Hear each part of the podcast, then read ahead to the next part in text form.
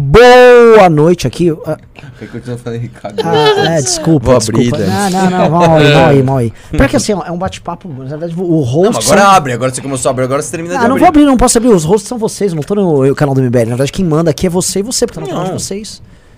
Eu tô aqui pra ser liderado, eu não conduzo. Eu não Condu- conduzo, eu sou conduzido.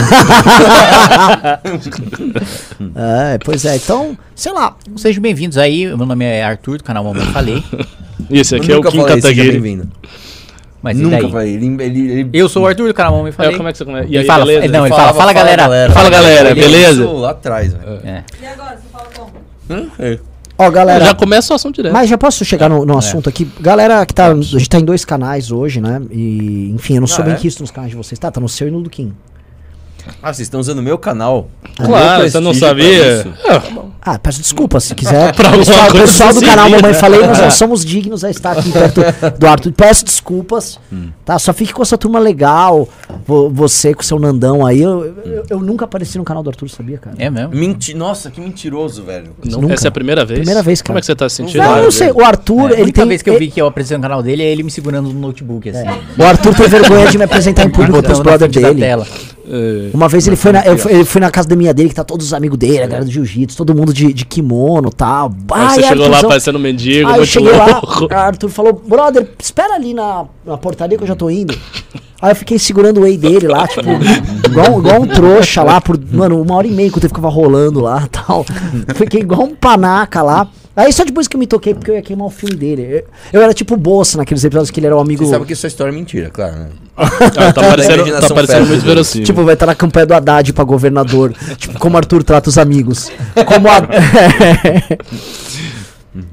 É, então, galera, essa aqui, uma live, assim, ela tem, ah, acho que dois objetivos, né? Um, é, a gente foi alvo, assim, cara, dá pra dizer assim, da maior campanha de cancelamento que a gente já passou, né?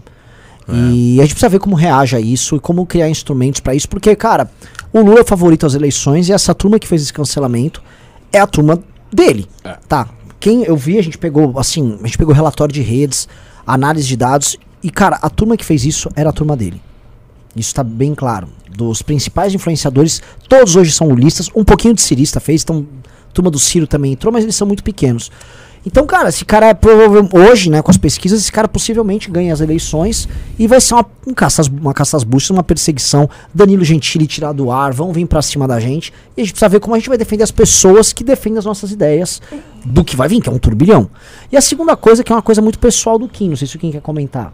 né? Sim, não, primeiro que é, isso mostra muito do, do quanto o jogo esse ano vai ser baixo, né? Principalmente por parte dos petistas que não vão vir com escrúpulo nenhum, né? Vão vir aquele discurso de que eh, a gente ouviu muito na Faria Lima de que o Lula vai pro centro, de que ele vai fazer, tá preocupado em governar, etc. Tá preocupado em se vingar, é isso que ele vai fazer, em demonizar os inimigos, né? Em destruir os inimigos, desumanizar os inimigos para destruí-los depois e ter justificativa né, política para destruí-los. Acho que a gente precisa ter isso com, com muita clareza e até por isso é mais importante ainda a iniciativa da academia para que as, as pessoas né, façam parte desse enfrentamento. né? A gente vai precisar, eh, principalmente durante a campanha, que vai ser uma guerra com um jogo baixo, jogo sujo, que as pessoas estejam atentas, que as pessoas estejam prontas para o enfrentamento, que as pessoas estejam prontas para combater esse tipo de, de campanha difamatória, combater esse tipo de campanha caluniosa.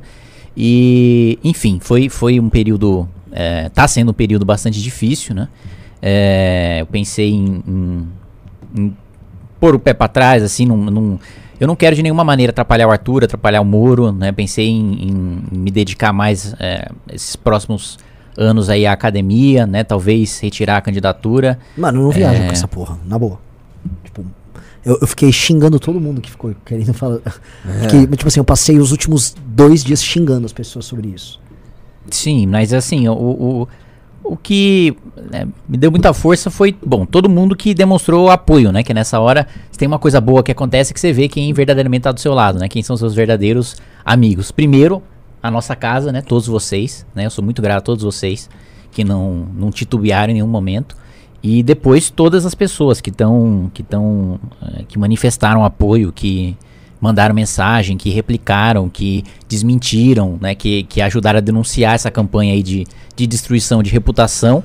e que felizmente acho que está começando a parecer que deu errado, né? Eu tô vendo até a- a- agora recentemente acho que o até o Felipe Neto e o Tabet, né, falando do Monark, né, que eh, é, pode ter errado, mas jamais ser colocado como nazista. Acho que eles viram, né, que como eles foram levados para uma campanha de destruição da vida de uma pessoa, que eventualmente pode levar para uma prisão de uma pessoa por causa de uma campanha de cancelamento, sem que aquela pessoa tenha cometido crime nenhum. né? Então, é, é, enfim, né, acho que se eu conseguir resistir até aqui é justamente pelo apoio de todo mundo. Né? É que a galera não tem a dimensão, né? O Kim não está sendo cancelado às vezes por uma bobeirinha, né? O cara tá sendo chamado de nazista, velho. Tipo assim, o cara chama de nazista, tipo, você andar na rua, alguém querer te esmurrar uma parada dessas, tá? Sabe? Tipo, não é uma parada normal. É uma coisa. Ele tá sendo chamado de genocida e racista e assassino, basicamente isso. Isso é uma Sim. das coisas mais graves que eu já vi na história do MBL. Todo o movimento desde 2015 realmente foi uma coisa assim bizarra e uma acusação absolutamente estapafúrdia. E o mais louco do episódio todo é que assim, foram várias acusações, um cancelamento gigante, quando não tinha nazista nenhum. Não havia Não, nazismo ó, algum, não ó, havia, não, não havia nada. Ah, não, alguém vazio. eu não lembro quem me falou, falou assim, cara, você já reparou que nenhum nazista falou nada? É, pois é. Tipo, Você tá viu? um puta debate. Algum nazista Todo mundo falando, nazismo é errado. Tá. Cadê Qual nazista falou que o nazismo é certo, que eu, não, que eu não vi? Ninguém. Ninguém. Ninguém falou o nazismo é certo. Ou o nazismo não é tão errado assim. Não, ninguém. Não teve, cara. Simplesmente não teve. Né? E, e o- o Renan soltou um vídeo hoje que eu achei muito bom, que é o seguinte, que ele usa, né? Que é, é, é aquela história de todo mundo querer fazer demonstração pública de virtude, mas que no final das contas, assim, é a famosa lasquinha, eu quero, a casquinha, eu vou tirar minha casquinha desse assunto. Isso. Porque a audiência tá boa, Exatamente, eu vou, aqui, eu vou tirar a minha, eu vou tirar minha casquinha. Exatamente. Né? E aí você começa, pra mim, cara, uma das coisas mais absurdas. E ho- hoje, hoje eu tava aqui, a gente tava falando de vocalistas, né? O Guto tava falando que ele admira muito o Milton Nascimento. Eu Falei, puta, também, tá, tá, tá. Ele falou, Arthur, por que você não assiste The Voice? Eu falei, cara, não, não consigo assistir. Não pela qualidade musical, porque a qualidade musical, impressionantemente, é boa. É boa. Mas É. por conta do que se vê quando as pessoas querem ficar é, retroalimentando uma narrativa que não tem. Não, não, todo mundo quer parecer um pouquinho bonitinho. Então é aquele Sim, negócio assim: sim. Meu, você viu esse Ricardo? Ele é um guerreiro, você é um rapaz muito lindo, esforçado. Fico, é o programa inteiro, essa, essa rasgação de seda, esse negócio ridículo, é, que, é, que é o que eu sempre falo, que é tipo altas horas. é tipo- só que aí você pega o que aconteceu agora, um monte de gente querendo tirar a casquinha, né? Defendendo o que é certo, sobre alguém que não falou ou que deu razão por errado, sabe? É, é ridículo, cara, é ridículo. É, é- é- e, e esse eu acho que é um dos motivos mais importantes pelos quais quem tá assistindo, eu falo isso sempre, cara. Você que tá assistindo isso agora, você agora, que você tá na live agora, você já, mesmo que você não queira, você já faz parte de uma elite. Já faz parte de uma elite. Eu não tô falando de elite de grana, não. Você faz parte de uma elite que tá afim de debater o país e levar o país pra um lugar melhor, né? Porque, inclusive.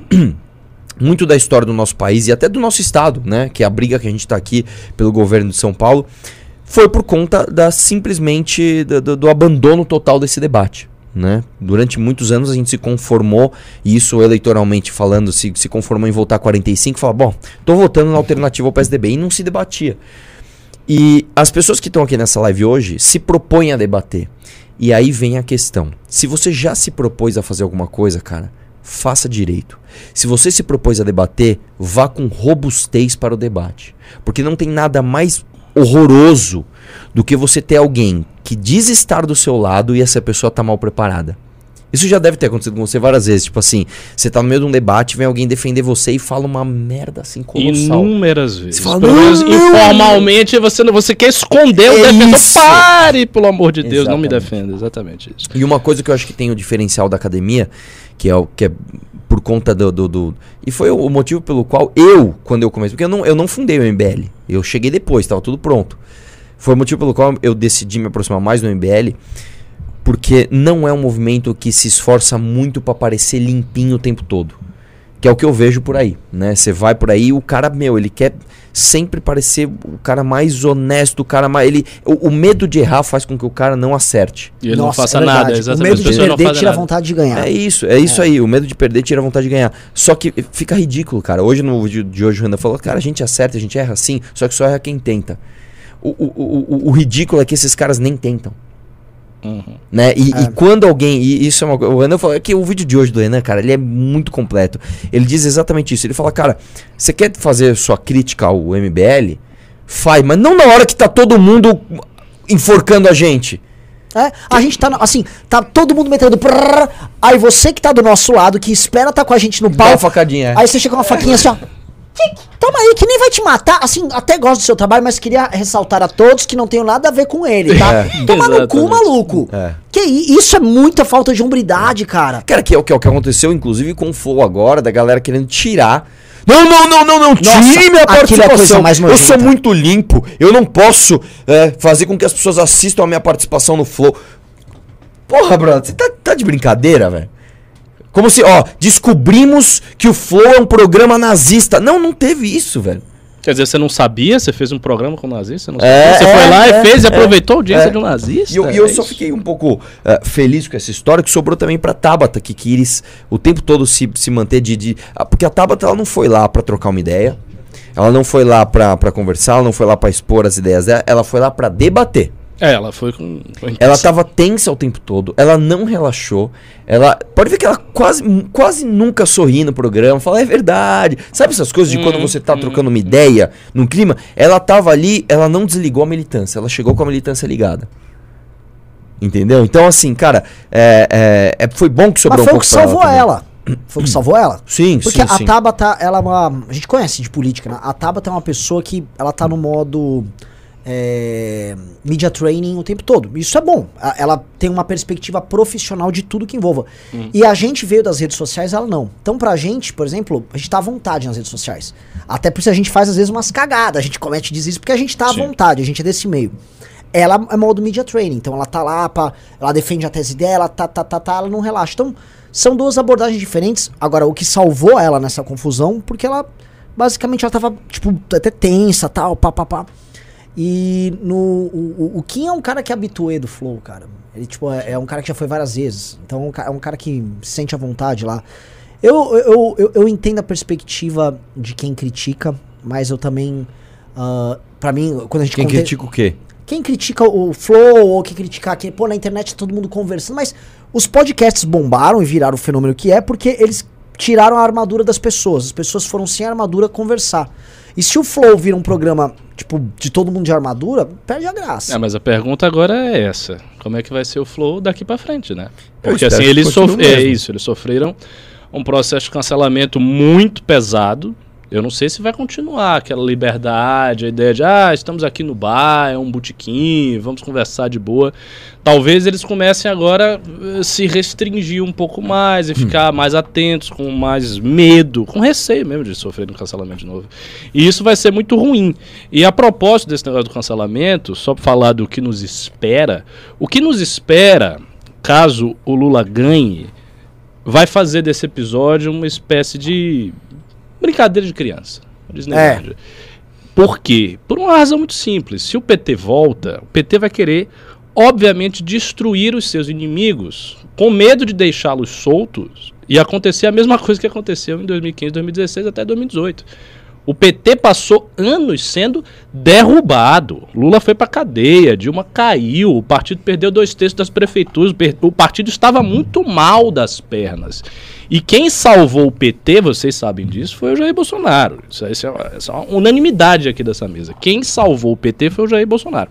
Então, o PT retornando, o PT vai querer destruir os seus adversários. Como é que ele vai fazer isso? Essa, essa é a pergunta. Como é que o PT vai destruir os seus adversários? Primeiro, se a gente for falar de nova direita, especialmente aqui MBL, tá até outros grupos, eles são grupos que se caracterizam por serem grupos honestos. A galera não rouba, a galera é limpa, a galera faz um trabalho honesto tal. Só que ao mesmo tempo, a gente também, e isso a internet faz com que isso aconteça, a gente se envolve em polêmicas, a gente dá opiniões fortes, a gente entra em debates, a gente vai pra cima. Então isso gera oportunidades Para um cara que é malicioso tentar tirar coisas do contexto e te cancelar. Então o PT não vai conseguir achacar a direita, e o MBL especificamente, através de denúncias de corrupção, esse tipo de coisa. Isso não vai acontecer. Então ele vai ter que, ele vai ter que enveredar por um caminho do cancelamento. E isso vai acontecer, e a bolha dele já está muito forte. Então, você imaginando que essa bolha está forte, imaginando que o partido tem o poder do governo, e tem a caneta, a força se multiplica por 10. Sim. Então a gente vai ficar vendo isso o tempo todo. Por exemplo, o PT pode fazer uma coisa que é muito simples, que é simplesmente contratar pessoas para ficar sendo olheiros e botar uma lupa em cima de tudo que todos os movimentos da direita fazem. Para um, um, partido com os recursos do PT, com a máquina federal na mão, isso não é nada. Isso é fácil de acontecer. E aí vem uma pergunta, tá? A gente fez esse diagnóstico, vai acontecer, pode acontecer isso, espero, espero que não, mas pode acontecer, é uma probabilidade e tal. A pergunta é: o que, que a gente vai fazer contra esse fato? Como é que a gente vai resistir a isso? Como é que a gente vai lutar para que isso não aconteça? Eu só vejo um meio: formando pessoas hábeis no debate, capazes de entrar no debate público bem, defender nossos pontos de vista, inteligentes e que tenham principalmente lealdade com o grupo e entendam que isso aqui é uma construção coletiva. A ideia de que ah, o MBL são várias figuras individuais brilhantes, é o Arthur, é o Kim, é o Renan, é, é o Rubim. Não é isso, simplesmente. Não é isso, simplesmente. A gente está construindo um grupo nós estamos construindo uma coisa que é coletiva, que é de todo mundo. Que é do cara que está no Piauí defendendo o MBL. Que é do cara que está no Tocantins defendendo o movimento. Que é do cara que a gente não conhece, que está em Goiás lá, indo para os atos e fazendo isso, e militando e divulgando as coisas, divulgando essa live. Então isso é uma construção coletiva e tem que ser pensada como construção coletiva. E a ideia da Academia MBL é justamente fazer isso. Quando a gente pensou a academia, a gente pensou ela em dois vamos dizer assim, dois níveis. A gente pensou como uma construção de militância e como meio de formação política. Então a gente oferece um conteúdo que é teórico. E se a pessoa quer, por exemplo, se você for entrar na academia, você quiser ser ouvinte, ah, eu não gosto de militar, eu não gosto de me envolver com grupos, eu quero simplesmente receber o conhecimento, aprender quero me e melhorar. usar isso, e usar na minha vida cotidiana, enfim. Você pode fazer isso. Você tem essa opção. Essa opção existe na academia. Mas a experiência mais gostosa, mais interessante é aquela que você se engaja completamente. É aquela que você tem um conhecimento teórico e você vai para a prática. Ou seja, você vai militar, você vai para as equipes, que a gente fez mais de 100 equipes ano passado, tem um monte de equipes. Coisas extraordinárias foram feitas, memes, vídeos, atos. O pessoal fez muita Só coisa. Só no cercadinho do Bolsonaro foram três pessoas. Pois é. é verdade. Três pessoas É. pegaram o presidente, três Exato. alunos. Cara, isso é muito louco. Exato. Se, se- não, se a gente for contabilizar os atos, todos assim, atos que deram mídia, dá para mais de, É, de e- e- 50 a 100. E isso Em no um primeiro ano, de ano. existência do negócio. Que a gente tava montando as coisas assim. E assim, o primeiro ano da academia, eu, eu posso dizer com segurança, porque eu, eu tô à frente disso. O primeiro ano da academia foi bem mais fraco do que o ano que vai ser agora.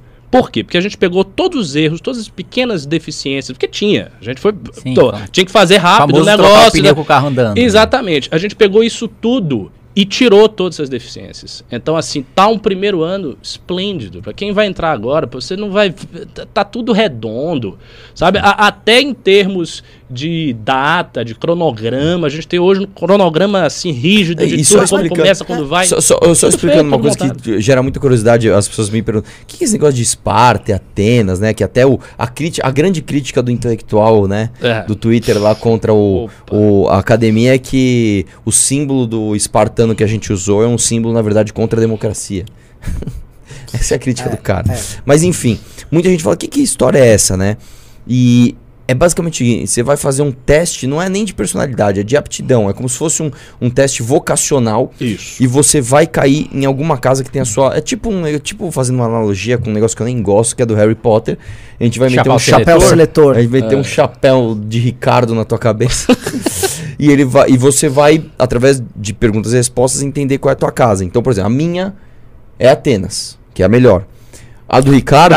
Que é a melhor. A sua é a que é Alexandria, a é melhor. Esparta, né? É, a mas sua é- Alexandria. Ele tá com a camisa de Esparta, É, mas a, a dele é cami- a camisa Alexandria. tava suja. O motivo Ah, é bem o Kim é prosaico. Alexandria, o Renan é Esparta. Isso. O, o Alexandre é Alexandria. O Pedro fez, não? Pedro Alexandria. Pedro é Alexandria? É, ele é O Alexandria. Rubinho era Esparta. Esparta. O Rubinho é Esparta. Com certeza, né? Atenas, não? Não, Não, Rubinho Rubinho é Esparta. Esparta. Esparta. Tira. É. Você acha que o Rubinho tem nível pra estar em Atenas? Quem, quem é mais de Atenas? A, a Maria Fernanda era de Atenas. Danilo Gentili. Danilo Atenas. Gentili, verdade, verdade. Gente e, e peraí, dentro da casa Moeda o tem o teu personagem tem, individual. tem. São Porque- quatro A Moeda saiu em Atenas também. Por causa. Atenas? É. Eu acho que ele era Esparta, cara. Ele construiu um É, partido, ele fez toda essa não, parte acho que a aí. Moeda foi, a, a Moeda foi a- acho que foi Atenas. É, enfim. O Temer fez também, não fez? Esparta, comandante. Comandante. O dele era comandante. O meu, era o meu comandante era, de o general. meu era Atenas e assim, você tem o, o, o teu É. personagem dentro da casa. Então, o meu foi o contraditor. Que caiu, mano, perfeito. Perfeito. Foi perfeito. O meu, o meu teste lá de você faz, ele, ele caiu exatamente assim, as mesmas É, tem só, eficiências. pra quem tá vendo aí, não fez o teste, não fez a academia, entender, né? Porque tem a casa e tem o seu subgrupo dentro da casa, né? Sim, são, É. são, são 12 subgrupos que a gente tem. Foi o seguinte, só falar assim, um- muito doze rápido, É que- é que muito assim, rápido sobre a ideia. queria- É. Posso voltar? Claro, por favor. Porque é o seguinte, eu só queria endereçar duas coisas, assim, que a gente precisava falar antes. Primeira coisa é o nível de gravidade da situação que tá. Você começou a levantar, mas, cara, assim, é, as pessoas estão nos comentários aqui falando, pô, o Kim não tá legal, o Kim não tá legal, o Kim não tá legal. E claramente, assim, você não tá o mesmo Kim, você tá mal. Sim, claro, tô abatido. E. Ele tá ferido da guerra, mas É. ele vai se recuperar, vai sair mais É, forte. e você falou uma coisa que assustou as pessoas aqui. Eu fico com medo de tudo que a gente faz em live tem jornalista vendo. Com certeza tem assim, 30 Ah, jornalistas puta, agora vendo. Já vai sair a manchete. Já vai sair a manchete, tipo assim, quem, Quem vai pretende querer- sair da política. Nossa, Tá ligado? não é nada disso. E- não, assim, mas assim, a gente não, a gente não, é, a gente não é fingidor, a gente tem que jogar Claro. aqui a. É, vou, Kim, eu não. Você faz o que você quiser da sua vida, mas assim, eu não vou deixar, cara, você fazer. Porque sim. Você faz- eu- você Não, já não. vou Isso que eu deixo. É. Não, a gente não vai deixar, você vai ser amarrado. É, isso, assim, eu digo isso porque. É, é que as pessoas não entendem a dimensão, cara. É, a gente já foi chamado de muita coisa. Eu já fui chamado de ladrão de 400 milhões. É. Já Arthur já também, muito. Assim, agora, você foi chamado de nazista. e assim, Sim, é o que o chama- Ricardo falou, né? Você tá sendo chamado de genocida, de, de, de exterminador de um povo, de exterminador de minorias, sistematicamente e com, com meio cruel e, e- e- e tortura, né? Então, é o negócio mais bizarro possível. E o que o Renan também colocou, que quando se chama uma pessoa de nazista, né? a- a- As outras pessoas, né, que não estão acompanhando a discussão, tá, olha, pô, aquele cara é um nazista, tem a liberdade de ir lá dar um soco na cara dele, né? É, é um negócio que não é uma acusação simples, né? E pior ainda, usa o sofrimento do povo judeu como uma arma política, né? O cara tá, tá pouco se lixando com a comunidade judaica. Hoje e ontem eu passei o dia inteiro conversando com a comunidade judaica e assim, todo mundo entendeu que não, não tinha nenhum nazista na mesa, né? Que, é, que é, te- teve falas infelizes, mas que não tinha ninguém defendendo o ideário nazista. Quem tá querendo colocar a pecha de que a gente defende o ideário nazista é justamente quem não tem absolutamente nada a ver com a comunidade judaica e quer utilizar isso como instrumento político para nos atacar. né? Então- Inclusive, muitos desses esquerdistas aí, cara, eles, eles, eles não corroboram com a ideia do Estado de Israel. Sim, exatamente, exatamente. Não, já, e várias discussões que eu já tive na Câmara defendendo o Estado de Israel, que eles foram absolutamente contrários, né? E, e- e, inclusive a determinados partidos dando moções de apoio a Hamas, dando moções de apoio a grupos terroristas, e enfim. É, e, e agora eu tô sendo chamado de, de antissemita, que é assim, um negócio bizarro. Mas o ponto é, é, no pior momento, né? Eu pensei, bom, não quero que a minha imagem, que esses ataques estraguem, né? Comprometam né, um, um projeto de resistência política contra o bolsonarismo e contra o petismo, que é mais importante do que o meu mandato. Mas é, é, acho que isso é, é- é fruto da- do, do pior momento da crise, né? da- da- de estar com os piores pensamentos possíveis. E o apoio de todo mundo e ficar muito claro para a comunidade, escutar da comunidade que ninguém é, é, me entende como nazista, que isso está sendo utilizado como instrumento para me atacar, para atacar o MBL, dá muita clareza de que eu tenho e vou enfrentar agora um processo no Conselho de Ética e vou enfrentar até o final para manter o meu mandato e para disputar a reeleição, justamente para fazer o enfrentamento e a denúncia que esse tipo de canalha que utiliza o sofrimento da comunidade judaica como arma política é, é, prega, usa e que a gente precisa combater o máximo, né? O, o, o- melhor que a gente pode fazer. E eu até me lembrei de uma passagem ali do, do, do Sócrates, né? Quando ele tá, quando ele é condenado a beber cicuta, E, e aí um, ele tem 30 dias ainda depois da condenação que ele fica preso, né? E um discípulo dele chega nele e fala, eu tô muito triste e tal. O Sócrates pergunta, mas por que, que você tá triste? Fala, porque você vai ser morto injustamente. Aí o Sócrates pergunta, você preferia que a acusação fosse justa? Então, é, é, eu acho que é justamente isso, né? Prefiro estar tá do lado certo, saber que não fiz nada de errado e, e ser acusado injustamente do que, do que a acusação ser justa, né? Seria muito pior, né? Então, eu acho que é, esse é o ponto. É, tá defendendo a posição correta, tá defendendo o lado correto, tá defendendo o Estado Democrático de Direito, tá defendendo os direitos individuais, garantias fundamentais, tá combatendo o totalitarismo, que é justamente o que esse tipo de gente quer utilizar contra a gente. Não, e, e o lance é o seguinte, cara, o... Vamos, vamos parar pra pensar uma coisa séria, assim. Vamos supor que o Lula ganhe. Quem é que tem pra fazer oposição a eles? O PSDB? Oh, Não, Não, ser... Arthur, você tá entrando no que eu ia falar, mas assim, fala você, é isso. Eu- Não. Isso aqui é o cerne da pro- do problema. Vamos lá. V- vamos supor, o Lula ganhou. Beleza, o Lula ganhou. Bom, o Moro, assim... se o Lula ganhou, o Moro ele, perdeu, ele vão o Moro vai ser preso. Ele Não, será se, se se se já foram atrás dos bens dele, porque ele forma prestou ilegal. serviço na iniciativa privada e ele falou que vai ser candidato. Exato. Meu irmão, se ele disputar e perder e o Lula ganhar mesmo, assim, né? Bom, vamos lá. É, bom, então o Moro não podemos contar com ele. O PSDB nunca fez oposição. A ele. Ah, no auge da disputa PT. O PSDB, bolsonarismo vai estar PSDB. destruído, porque uma coisa que a gente tem que lembrar é o seguinte: o bolsonarismo hoje só se, a- só se respira por aparelhos, porque esses aparelhos são literalmente a máquina pública. Né? Esse cara ele ainda tem o apoio que ele, por exemplo, você acha que a Jovem Pan tá apoiando o Bolsonaro todo santo dia porque ela realmente acredita no Bolsonaro? Claro que não, cara, porque recebe propaganda do governo. Né? Você acha que toda essa galera em volta, o centrão, ainda não comeu o Bolsonaro vivo? Por quê? Porque estão no orçamento secreto. Irmão, a hora que acabou, acabou, acabou. O Bolsonaro vai ser só o louquinho da cloroquina. Ele vai ser isso. Ah, o doidinho da cloroquina. E o PT vai adorar. Vai falar, dá holofote pra esse cara aí, eu quero esse cara como opositor. Se também não for preso. Porque... Que- e aí, assim, com todo respeito a, a outros movimentos liberais que eu conheço, até gosto de algumas pessoas lá dentro, a gente vai contar com quem, assim, com todo respeito, com todo respeito,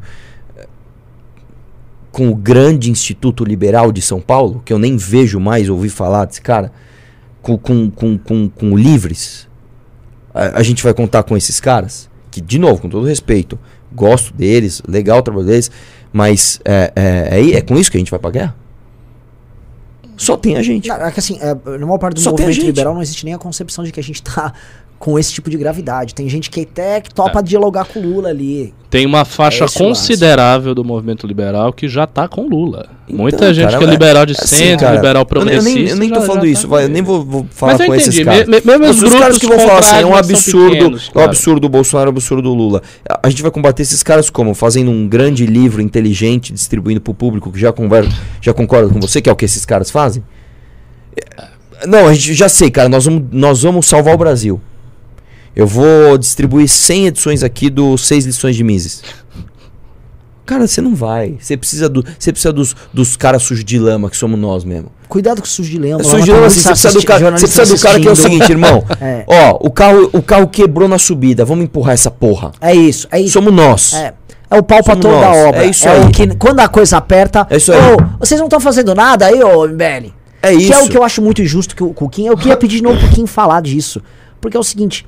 Eu, a gente é sempre cobrado. É, o- Kim não vai fazer nada, o Kim não vai babar. Aí, mano, o Kim tá sendo alvo de uma escrotidão. E muita gente, tipo, não, mas também não tem nada a ver, assim. Aqui, acho isso mu- muito bad, cara. Agora sim, eu também eh, vou passar pra você nesse ponto. Você tava falando comigo agora antes de começar. É, por mais que a gente ficou chateado com muita gente, também, mano, a gente teve um apoio muito grande da galera. né? Sim, sim.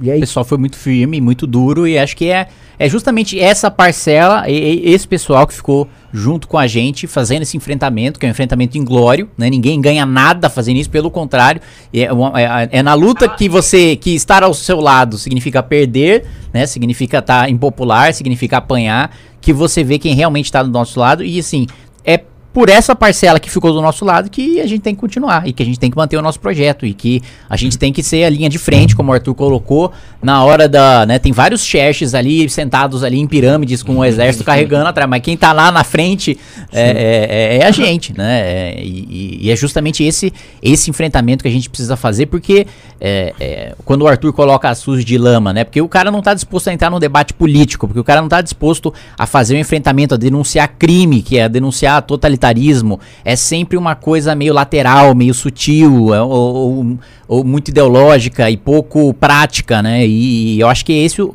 o enfrentamento que a gente faz contra projeto de, de- de- de- e- autoritário e corrupto, né? e Que é o assim, que a gente vai enfrentar. Vamos ser sinceros aqui. é, tem outra, por exemplo, eu e o Renan. Quantos anos você tem, Ricardo? 3-3.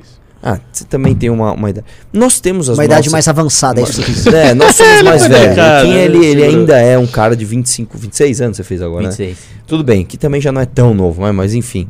É, cara, eu pessoalmente, eu é, poderia estar focando as minhas energias em ganhar dinheiro e fazer minhas coisas, né? E, né? e viver a vida. Né? Eu não tiro férias, cara. Não, a gente fez umas coisas esses dias. Eu vou contar um, um outro negócio pra vocês, que outro um bastidor que ninguém sabe. Antes do Moura aparecer, a gente falou, cara, o que a gente faz? A gente não tem o que fazer. Meu, vamos trocar uma ideia com o Amoedo. Aí o Amoedo tava pra ir viajar pros Estados Unidos. Passagem caríssima, tudo. Falei, Renan, vambora. Eu fui com o Renan de carro pro Rio de Janeiro, cara, fazer uma reunião. cara, qu- quando eu tava no caminho, eu falei, olha o que eu tô fazendo, cara. É, não, Olha, o que eu tô fazendo. Tá- Tá um puta sol, um dia lindo. Eu tô pegando meu carro, indo com o Renan. É uma reunião no coisa Rio de Janeiro. É. Pra fazer uma reunião política com a moeda. com vergonha de mim no carro pra não ser visto. E voltamos, né? Fizemos um bate-volta pro Rio. Pra quê? Pra ir pra balada, pra ver umas minas, pra ir pra praia. Pra... Não, pra fazer uma reunião com a Moedo e tentar chamar o cara pra uma batalha. Então, assim, é, tem a gente, cara. E eu fico falando o tempo todo. E, e- e isso é uma coisa legal que outros caras entenderam isso. Né? Eu sempre falo aqui, o Marcelo Brigadeiro, o Nando, o Nando, Moura. Pô, o Nando foi o- muito homem, velho. Foi, foi amor de parceiraço. Deus, cara. Esses caras entenderam aquele negócio de que é o seguinte: é, se a gente sair fora, Acabou. se a gente sair. Meu irmão, Acabou. então, meu irmão, ó, Acabou. Falou, gente. Não, sair fora. Em 2014, entregou o Brasil à esquerda total. isso, eu ia não embora. Tem, não tem eu ia embora. Em 2014 eu ia embora. Aí a gente se conheceu e deu isso tudo. Uhum. Agora sim, é, se um dia eu pegar e falar assim, meu irmão, você quer saber, velho? Meu canal Mamãe Falei vai ser lá. Põe aí alguma coisa de entretenimento. Eu vou tocar aqui, ganhar dinheiro com as minhas coisas. E vou, sei lá, vamos pra Suíça ver o que a gente faz lá. Vamos lá, vamos dar um rolê na Suíça, ficar um aninho lá, dois aninhos lá. Vamos ver. Cara, às vezes, às vezes bate esse negócio, porque não é Cuidado, fácil. Arthur. Quando você fala numa live que está sendo vigiada por, por jornalistas que você pretende. Arthur pretende abandonar a política e ir para a Suíça. é, isso também pode ser interpretado que você fazer uma fuga tipo Eduardo Cunha. Tá, é, é que eu usei justo esse. esse, esse Sim, eu tô, eu tô, eu tô país, né? hiper preocupado. É porque um tá? amigo meu, um meu amigo meu, Eu é, não falei é, nenhum ele, absurdo até agora. cara, um amigo meu aconteceu justamente Foi isso. Juro pra carne você. enlatada no Catar. Ele abriu, ele abriu. não, olha o que aconteceu. Eu vou te contar essa história real. Em frente à minha academia abriu um lugar chamava Kiwi Fresh Garage. É de um amigo meu que também chama Arthur. E ele abriu lá há uns três anos atrás. E era comida fitness e começou a crescer, começou a ficar legal. Pô, bacana, pandemia. Pandemia, bom, iFood, iFood, iFood, iFood. O que, que ele pensou? Bom, preciso contratar pessoas. Só que a comida dele vendia de segunda, terça e quarta. Porque as pessoas devem pensar o seguinte: meu, abusei no final de semana, preciso voltar pra dieta. A comida dele era comida fitness. então faz bombava na segunda, bombava na terça e bombava na quarta. Quinta era mais ou menos, sexta não existia. Ninguém fala, ó, sextou, dia de maldade, vou comer uma salada. Não tem isso. É, não tem isso, né? O cara fala, meu, hoje é, hoje é costela. É, peitinho de Hoje eu vou botar ele- 15 gramas de aginomoto naquele alface. Você vai ver só. Meu, hoje eu vou comer uma batata doce, um, um frango sem gordura que você vai ver. E sem, sem ser empanado, hein? É frango grelhado. E aí ele falou, cara, eu precisava contratar alguém pra trabalhar três dias por semana. Eu não consigo. Eu não consigo. Não pode. Ele não Ah. pode contratar alguém pra trabalhar. Aí ele falou: Meu, eu pensei em fazer alguém abrir uma empresa, uma PJ, pra eu contratar a empresa terceirizada pra me ajudar a cozinhar. Só que aí cria vínculo trabalhista, porque se você é uma PJ que presta serviço pra uma empresa só, mais de três vezes por semana, já criou vínculo trabalhista. Meu irmão, sabe o que ele falou? Tudo pra puta que pariu. Vendeu tudo e foi pra Suíça. Suíça. A mina dele falava suíço, né? Sei- o que Fala, que não, ela falava, ou você Não, fala francês, alemão, alemão. francês, Francês. Ou... Tem umas línguas específicas deles, é, É, ela dos fala. cantões ali. Eu acho que ela fala alemão, porque era uma língua difícil. Ela já não, e o alemão lá de Zurique é bem diferente do alemão. Ah, é? alemão. não, Ela, tem- ela é. fala o de lá, porque ela trabalhou especificamente com tradução para mercado financeiro é, de, de lá. De, de, de Berna, acho que é a. Berna é a capital. de, de- sei lá, de onde que é. Beleza. Aí ele falou, meu Mas irmão, o mercado financeiro devia ser em Zurique. eu, meu irmão, eu vou pra lá. Eu vou pra lá, vendeu tudo, foi. E ele falou assim, cara, a minha namorada tinha um emprego bom lá. Eu comecei com subemprego. Tô benzão, meu. Não volto nem a pau. Aí você fala, Aliás, meu irmão, Se você for ganhar, mano, grana lá, você conseguir sobreviver, porque assim, é tudo caro. É, é o tipo. Você, você é naturalmente rico. A renda de uma pessoa na Suíça é. Mas nem dá pra gente falar. A gente tá tão, assim, tentando, sei lá, ter um pouquinho de esgoto aqui, que. Mas então, é- é- é- quando ele fala tem um pouquinho de esgoto, ele fala tem um pouquinho de Saneamento saneamento básico. básico. É, é. É, o lance é que é o seguinte, cara, é, as pessoas, é, é, às vezes, cara, eu, eu não quero ser arrogante, sabe? Mas é que o Nando Moura ele fala muito isso e, e eu me sinto muito representado quando ele fala. Tipo, velho, as pessoas quererem votar no Lula e votar no Bolsonaro, dá vontade de falar assim: vota aí então, velho. Uhum. É. Vai lá, campeão. Às vezes cansa, cara. E aí, beleza, se a gente tá numa puta luta engajada, vamos convencer esses caras, vamos fazer um acontecer. E na hora que você dá uma escorregada, a galera, opa, vem cá comigo, tô te ajudando. Aí você vê o contrário, né? Você vê a É. galera dando as. É. É. Tipo, pessoal, nazismo é errado, viu? Ah, você jura? É. E você precisa falar isso justo agora. Sei lá, você tem 40 anos, durante 40 anos da sua vida você nunca se manifestou sobre nazismo nas suas redes. Você sequer sabe que. Alguém falou, acho que foi o Reni, ou não sabe nem que ano foi o Holocausto. Você chega e fala assim: o que, que foi a solução final? O cara, quê? Solução final? Não sei. E agora você vem me dizer, neste momento, que o nazismo é errado e você não quer ser considerado um oportunista? Porque é, é- é, sei lá, é a mesma coisa, vou dar um exemplo aqui. É, é igual quando pegaram os 400 milhões da MBL e a galera fazia tweets assim: gente, corrupção é errado. É igual, cara. Tem muito cara. É necessário cara- averiguar, hein? Olha isso aí. Ó, eu vou- ó, tem muito cara que fala assim: eu não tô com o Bolsonaro, hein? Eu não tô com o Bolsonaro. Tá? Eu não tô com o Bolsonaro. Nunca defendi o Bolsonaro. Você pode pegar no meu Twitter, eu nunca sequer falei a palavra Bolsonaro. Eu nunca usei o nome dele lá. Aí o Bolsonaro fala de cloroquina, o cara faz um tweet assim. É muito importante a pessoa ter a liberdade de usar o remédio que quiser. Ah, mas não me chame de Você é Bolsominion, né? pior do que o Bolsominion. Porque você é um merda completo. Você é tipo assim, o covarde. Eu falo, você não é nem um rato. Você é a pulga que tá no rato. Porque nem coragem pra ser rato você tem. Que é o que eu- eu não lembro agora quem falou isso também, que é assim, tipo assim, o Hélio Negão, ele, ele meio que falou, eu sou isso mesmo, cara, eu sou o puxa-saco do Bolsonaro. É, é.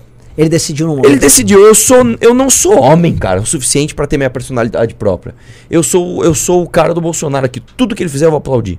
Não importa. Ele, meu, é o capitão, tô dentro.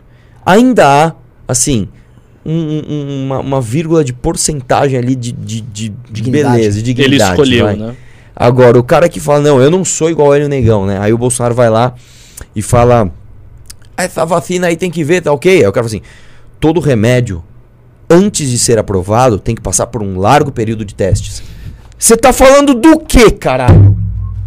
Como se as vacinas tivessem sido testadas. É Exatamente. muito Aí louca. chega uns É, caras é. igual a gente, que empurrou o carro na subida, tá tudo suado, chega assim e fala assim, meu irmão, ou você vem empurrar esse carro, então você fala que você não vai fazer nada. Fica fingindo empurrar carro é muito importante. Então vem aqui empurrar com a gente. Entendeu? E aí esses caras ficam putos com a gente e não é à toa, cara, que eu, você acha que eu não senti isso? Cara, quando eu comecei, que o meu canal começou, eu era convidado toda hora pra falar no Fórum da Liberdade, Sim. no Fórum da Democracia e não sei o que lá, no. no onde. onde é, é que eu tô com medo de citar uns caras e me queimar com eles, mas. Enfim, eu era chamado pra todos esses jantares aí. Eu. Sabe, esses clubes de estudo, não sei das quantas. Eu era chamado pra tudo. Quando eu fiquei maior, eu parei de ser chamado. tipo, cara, você realmente quer o sucesso do que a gente defende? Não, né? Não, né? Cê, cê- cê- cê- é- é ridículo, cara. E, e- eu acho que em parte do que aconteceu com o Monark, é claro que a origem vem desse cancelamento da esquerda, que vê uma oportunidade de chegar ao poder de novo e destruir os inimigos. Mas a força disso vem dos oportunistas. Que o cara fala, meu, como é que eu vou fazer o meu podcast bombar se o Flow É tá bombando? Você viu o cara do Aí- Pode Pá comemorando? É lo- ó, Exatamente, aquele lá ficou escancarado. Eu tô feliz, É. né? Claro que você tá, o seu lixo. Porque no teu podcast, quando o Lula falou na tua cara que, ah, o Fidel Castro era gente boa, Você que é um merda, você é um merda completo, você é gente boa ele, meu! Oh, oh, oh, oh. E não foi canceladinho. Agora, o, mai- o- o podcast do cara que é maior que você, que é de fato quem foi quem criou essa onda de podcast aqui, que é gente fina com todo mundo, quando puxaram o tapete dele e ele escorregou e, enfim, Ele falou besteira, ele falou besteira e, e aí você você tá comemorando porque você é isso, cara. Você é um é, é- é tipo o cara que fala assim, meu irmão, vamos lutar, vamos lutar, vamos lutar, vamos lutar, vamos lutar. E no dia você tem uma caganeira, o cara ganha de WO, o cara bate no peito, é, não, você, meu irmão, você não enfrentou o cara. Você não é melhor que o cara. Você é um idiota, cara. Né? Então, assim, é, é, eu acho que isso que tá acontecendo, tá acontecendo antes do Lula ter a força institucional. Sim. Você imagina a força que tem um pó de pá com o Lula no governo? Nossa, Nossa. senhora. Nossa senhora. Eles, cara, eles Vai virar, o fazer- pod, vai virar o pó de brás, né? Vai ser estatizado. De Braz, muito boa essa. É, o vai virar o o pó de Lula- no meu bolso. É, né? É, e, o, e o Lula que tava, é, mais uma vez, com um, aquela ilusão de que vai pro centro, etc e tal, já tá falando abertamente em regulamentação de imprensa. Voltou, falou hoje ou falou ontem, né? Agora sim. Não, e detalhe, só uma coisa dessa regulamentação de imprensa que é muito importante esclarecer. Quando a Haddad fala de regulamentação de imprensa, todas as vezes que ele foi perguntado, ele fugiu da pergunta. Ele, fala, ele joga um problema. Porque assim, eu chego pra você e falo assim, por que, que você é liberal? Ah, meu irmão, você acha certo assim o país tá na, na- na- na- nesse problema que tá? E joga um monte de problema. Beleza, mas qual é a solução liberal que eu apresento? É a mesma coisa quando o Haddad vai falar de regulamentação de imprensa. Ele não fala o que é. Ele fala dos assim, problemas da imprensa. É, você acha certo lá no lógico, Alagoas lógico. a família do Collor controlar todas as imprensas? Controlar o maior jornal de circulação, a maior rádio, a maior TV? Não, realmente, aí ele não dá o passo 2. Essa é a justificativa do PL que ele quer passar. Tá, mas e o PL qual é? O Lula já deixou escapar várias vezes. Você acha certo espalharem tanta mentira contra mim? Opa! Mim? Opa! Então, peraí, peraí. Então, teu, teu, teu, teu negócio é assim. Porque quando o Lula era presidente, as mesmas famílias, o Sarney já era o Sarney. O, o Collor já era. O Collor, que Sim. inclusive ele enfrentou em 89. E ele não fez nada. Sim, teve como aliados, inclusive. Exatamente. Então, agora o que ele quer é o seguinte: ele quer vingança, irmão. Ele quer o seguinte: eu vou, na canetada, acabar com quem criticar o meu governo, que é, que é, que é a velha história que a gente conhece. Eu vi um comentário do, do Boris Casoy na CNN falando que o projeto que, que ia sair na época da Dilma, que o Frank Martins es- eh, escreveu tal, parece que o, eles não lançaram, né, oficialmente, fizeram uma minuta, o Frank Martins fez uma minuta de projeto, a Dilma não mandou, não mandou pro Congresso porque teve muita resistência já antes mesmo dela mandar, só que aí parece que um cara que foi fazer uma tese de mestrado pediu pra Dilma o projeto e anexou o, o projeto na tese de mestrado dele. E aí uma das coisas que tinha era justamente um tribunal. Um tribunal administrativo formado por jornalistas indicados pelo governo Um pra tribunal? pra julgar notícias. É sério isso? É. É tipo Centralizado? uma agência- uma agência de checagem, mas assim, estatal. É uma agência de checagem com a faca na mão. Tipo, mano, eu vou te checar, hein? É. Falou mal do governo? Nossa. É, É tipo, eu não, é tinha- eu tipo- não tinha ideia disso, é né? tipo- de- é da tipo- extensão disso. É, não, é como se fosse, sei lá, É, é, o o- Tribunal da Verdade. é como se fosse um, um CARF de imposto pra julgar Sim, se o cara sim, deve ou não sim, deve, sim, sim. mas se a, justi- se, a, se a notícia pode ou não pode Só, continuar só circulando. uma coisa. Você acha que os Uau. meus vídeos nas manifestações peti... Imagina eu soltando Nem existiria, seu canal já teria sido derrubado. Meu, eu- meu. A gente não tava nem aqui nessa exatamente. Não, não, mas assim, vocês duvidam que o- algum canal nosso vai ficar. Vai cair Eu não eu duvido, também não minimamente. Até porque tem um detalhe sobre isso do Lula no centro. É, as pessoas vieram com essa especulação. Ah, o Lula vai estar no centro, não sei o quê.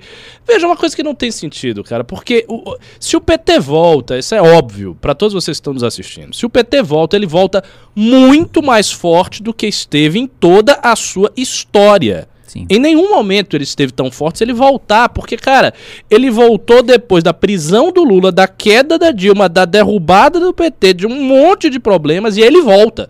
Então, ele volta com uma força, com um poder que não é comparável a nada do que aconteceu. E outra, tem um detalhe. Na época que o PT disputava com o PSDB, ainda havia, ainda que fraca, débil, ineficiente, mas você tinha aquela oposição clássica, que todo mundo era obrigado a votar no PSDB, PT e PSDB. Então você tinha um partido ali que fazia oposição, que ia para o segundo turno com o PT, que disputava, disputava mal, mas disputava. O PSDB perdeu essa função. Quem assumiu essa função foi esse traste que tá aí, o Bolsonaro. O Bolsonaro, por sua vez, se o PT volta, o Bolsonaro vai ser destruído, como você, como você falou. Então não vai ter, não vai ter oposição. Não. Basicamente vai se resumir Não é que o Bolsonaro vai ser destruído pelo PT. Ao contrário, Não, o ele PT vai vai, querer que o Bolsonaro exista. processo, claro. O, o- o Bolsonaro vai ser destruído porque assim, não sobra nada pra você Lógico. defender. Ele é só a caricatura. Porque quando ele esteve no poder, ele mostrou que ele não era um conservador de verdade. É, ele E não é mais, alternativa, é, né? Ele não é mais alternativa, ele não tem mais expectativa e tem mais uma coisa. Ele vai poder ser investigado. Exato. Exatamente. Hoje, é, uma, muita gente fala assim: ah, se o Bolsonaro fosse corrupto, meu irmão, o que tem do sistema de gente querendo acabar com o Bolsonaro não acaba porque o homem é honesto. Não, não, É, deixa eu te já vi esse discurso várias eu vezes. explicar. Isso é, isso é a coisa número um que as pessoas não entendem. O Bolsonaro, ele não pode ser investigado. Eu, eu falei num podcast ontem, falei, cara, se o cara que pegou o celular do Flávio, tava escrito lá, papai, o dinheiro da rachadinha já caiu. Sabe o que acontece? Para, guarda o celular e ninguém mexe mais. O cara falou, sério? Eu falei, é, cara. Não pode. É, mas como é que o Lula foi preso? Quando que ele foi preso? Exato. Ele já tinha saído da, da, da presidência há muito Sim, tempo. ele já tinha caído. O que ele fez pra tentar não ser preso na época do impeachment Foi ser ministro. foi ser ministro. É, exatamente. Que é o É. tchau, Que querida. a Dilma tentou colocar ele lá.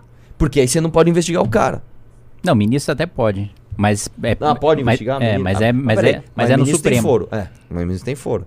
Não ia ser na primeira instância. Mas era a operação que a Dilma tava tentando tocar na época. Sim. Eles Que era o estavam em- papel do Bessias. É. Eles Famoso estavam em pânico. Agora, uma, uma pergunta assim: o que vocês estão colocando é. A gente vai ter uma situação em 2023, olhando o cenário atual, tenebrosa. A gente tem duas missões, a meu ver. A primeira missão é como é que a gente faz pra enfrentar essa máquina de cancelamento gigantesca. Porque assim, eu, eu escrevi hoje sobre isso na Gazeta. Vocês estão gravando vídeo, vocês estão vendo e você, o que sentiu na pele. E é aquela coisa que, tipo, pra mim mobiliza muito, que é o lance de ver o tamanho do inimigo. Eu nunca vi um inimigo com esse tamanho. E, cara, este ano, pra mim, o processo eleitoral vai ser marcado por isso. Quando, meu, o Arthur já falou isso em vídeo, o Kim já falou, a gente já falou em live. Esta eleição será nojenta, 2022 será um ano nojento. Que você tem o Bolsonaro com Polícia Federal na mão pra perseguir os adversários. E o Lula com essa máquina gigantesca de cancelamento. E aí, presta at- atenção. Rolou esses cancelamentos, aí surge um promotor de ofício. Ah, aqui ó, vou. Você começa a ter mobilizações de agentes, a esquerda em especial, em Ministério Público, Judiciário e tal, que começam a atuar pra aparecer, mas também pra justificar a agenda dos caras. Ou seja, a gente vai ter um ano horroroso que a gente vai precisar lutar. E 23, cara, se as pesquisas se confirmarem, o Lula é o presidente da República e nós estamos, cara, numa guerra defensiva. Pelo menos no começo, né? Pode ser que Cara, eu não duvido nada que essa crise persista e ele, cara, começa a, a morrer pela própria boca. É. Cadê a picanha, Lula? É. Cadê? Você não ia melhorar as coisas aí? E se ele não melhorar a vida das pessoas? Então tem esse ponto. Eu ia fazer uma, tipo, uma enquete. A gente tá em dois canais, a gente tá com mais de 8 mil pessoas nos canais somados assistindo. Vou fazer um pedido. Digite um se vocês gostariam da gente treinar vocês em enfrentamento de crises e cancelamento.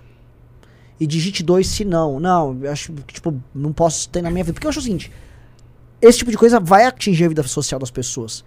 A, a- a técnica do cancelamento é a técnica do expurgo. Não, é- Isso acontecia em vilarejo no século XVII. O, o lance é o seguinte, o cancelamento, ele é uma técnica de comunicação. Então, é basicamente o seguinte, imagina que eu quero treinar você pra ser um bom judoca. Você vai, meu, o cara vai dar uma empurrada, você vai cair, vai empurrar. Aí você vai começando a treinar, fica físico bom, começa a aprender as técnicas. Chega uma hora que o cara vai tentar te empurrar, ele vai tentar te dar uma queda, ele não vai conseguir mais. Depois de um tempo, você vai estar derrubando ele. E pra comunicação é a mesma coisa. Eu sempre falo isso, inclusive no- no- nos cursos de comunicação que a gente fez, é sempre isso. Você vai, a primeira vez, enfrentar um- uma onda de, de, de- de uma narrativa que tá chegando, cara, você vai ser completamente sugado por ela. Você não vai saber como agir, você não vai saber se acredita. Quando você começa a ficar treinado e começa a ficar bom, você vira um ponto de resistência daquilo. E quando você vira um ponto de resistência de, de, de uma destruição de narrativa, né? Você faz parte de uma destruição de narrativa, você começa a ser referência. E aí as coisas começam a ficar legais. Né? Que, é o, que, é o, que é o seguinte: é, você começa a ser uma referência de política, de, de, de, de conhecimento e de gestão de crise. E isso é uma coisa que traz benefícios. Né? Se você é um cara visto como referência em gestão de crises, isso funciona para você no que você quiser. Você vai ter uma melhor vida profissional, você vai ter uma melhor vida pessoal. Então, é, eu acho que, que esse negócio é uma via de mão dupla, porque você ajudar o seu país é você se ajudar. Você ficar forte e aprender a defender aquilo que é certo pro teu país melhora você enquanto ser humano, melhora você enquanto profissional, melhora você é, e a tua imagem para as pessoas. Isso faz de você. E, cara, quantos alunos da academia a gente não encontrou? Que os caras mostram o celular, a galera da sala, ou os pais e todo mundo falando, cara, o que, que aconteceu de tal coisa? Porque comigo aconteceu isso. Quando o meu canal começou, né? e Eu não tô falando nem na época que ele começou a ficar grande. Não é isso. Que eu abri meu canal em 2015, ele começou a bombar em 2016. Eu fiquei um ano anônimo, fazendo vídeos, né? Que eu tinha, assim, 50 visualizações, 46 visualizações. E aí, nessa época, eu já tinha virado referência pra muita gente ao meu redor. Então, por exemplo, eu chegava na academia assim, jiu-jitsu. Chegamos lá, pá, beleza, e aí, pessoal, como é que tá? Ora, deixa eu perguntar um negócio, cara. Você que é envolvido com esses negócios. Você que é Ah. envolvido com Aconteceu um negócio. negócio assim assado, o que, que você pensa disso? Aí você dá uma explicação inteligente, o cara, caramba, você manja mesmo, hein, bicho?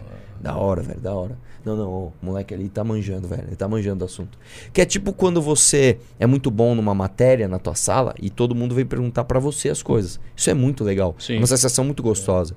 Tipo, é, sei lá, cara, que nem eu era bom em química. As pessoas iam me perguntar de química, eu me sentia mal bem, né? E você vai ser isso na tua vida. Você vai ser um cara preparado. E imagina vários assim de você espalhados pelo Brasil. Imagina várias pessoas resistindo a esse tipo de narrativa. É, imagina 10 mil pessoas. Vou botar um número assim redondo. 10, 10 mil pessoas, que não é uma quantidade gigante. O Brasil tem milhões de pessoas. Sim. Você tendo 10 mil pessoas com esse preparo, você muda as coisas. Não, é posso você falar falou. uma coisa? Você vê várias ilhas, Quem aí vai muda- quebrando as narrativas. Quem muda o né? Brasil não são 10 mil pessoas, são bem menos. Bem menos. As pessoas que mudam o rumo do Brasil hoje, eu diria pra você que são umas 3 mil no máximo. 3 mil. O que, que você acha? É, vamos falar assim, a- alguns poucos parlamentares, governadores, alguns poucos presidentes de partido, juízes Alguns influenciadores supremos, grandes, jornalistas grandes, importantes. jornalistas, donos de algumas grandes empresas. E porque assim, tem muito empresário, mas empresário importante são bem poucos empresários importantes que participem das Que, decisões. que vem as coisas têm horizonte. É, é pouquíssima, é isso. é, é muito pouca gente. E a verdade é que a gente tem que ficar formando essas pessoas o tempo todo e aprender, fazendo essas pessoas aprenderem a lidar com essas crises e com esses dramas, porque não é mais igual antigamente que você podia tentar, vamos dizer, construir algo sem tomar porrada. Cara, hoje você toma porrada sem nem construir algo. Exatamente. E se você botar a cabeça pra fora, mas- mas- mas, cara, um amigo meu que mora no Peru, ele veio, ele veio visitar a família, a gente se encontrou, foi mó legal, todo mundo tal, conversa e tal. Aí eu, eu falei pra ele, pô, Rubens o nome dele, Rubão, pô, é, você sempre voltou no Natal, você sempre passou o Natal com a tua família, a tua família é muito grande, cara. Por que, que esse ano você, vol- você veio depois do Natal, você veio em janeiro? Falou, cara, teve uma briga na minha família. Eu falei, por quê? Ah, porque de repente uma área ali que é mais petistona simplesmente resolveu que a família inteira era, era, era fascista e não teve mais Natal. Então, isso é um exemplo de que você. O meu amigo tava morando no Peru, mano. Ele não, ele não tem rede social. Olha só, eu vou te contar uma coisa E que aconteceu. cancelado. Olha só. Vem da própria família, pô. Uma coisa que aconteceu agora, por conta desse episódio todo, que eu fiquei Só uma sabendo. desculpa, só uma curiosidade, desculpa, só te cortar. A ala da família que cancelou ele. Vocês lembram um vídeo de uma mina careca? Que ela fala assim: é, Eu vou ensinar vocês a falar o pronome neutro. O Ili lá, vira Dili. lógico, o Dili, É, Elo, essa pessoa mesmo. Que ia pra Rivera direto tal. Essa turma é da família desse meu amigo, que é uma família gigante. Esta turma do Ilo, Dilo, Uhum. Elo, Delo, cancelou todo o resto da família, acabou com o Natal da família. É, é, gente é, doente. Não, não amigos de Gente doente, Pra vocês terem a medida do cancelamento, tem um cara que é apoiador nosso e tal.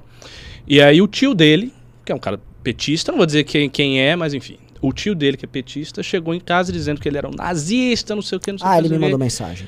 Pois é, o menino Nossa, cara, eu saiu esqueci. de É. casa Eu esqueci de mandar um vídeo está pra ele hoje. morando, sabe, sei lá, onde acabou de sair Eu de casa esqueci de mandar um vídeo pra ele, cara. Me mandaram. Cara, aqui. isso aconteceu. ele me mandou- ele Velho, mandou isso hoje, aconteceu, isso é real. É real? É real, Eu não isso tava aconteceu. acreditando. Não, isso aconteceu.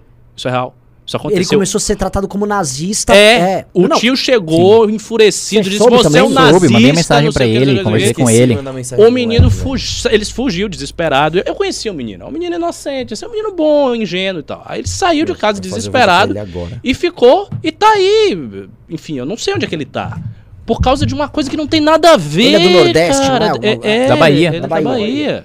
Por causa do negócio Cara, vamos do fazer Kim, alguma que coisa já é um absurdo. ele. É uma coisa ridícula. ridícula. esqueci, cara. E isso aí é o potencial do cancelamento. Quer dizer, a vidas de pessoas estão sendo destruídas por causa Ó, do cancelamento, de uma polêmica Ó. idiota que não existe. Tamo falando de você na live, viu, meu?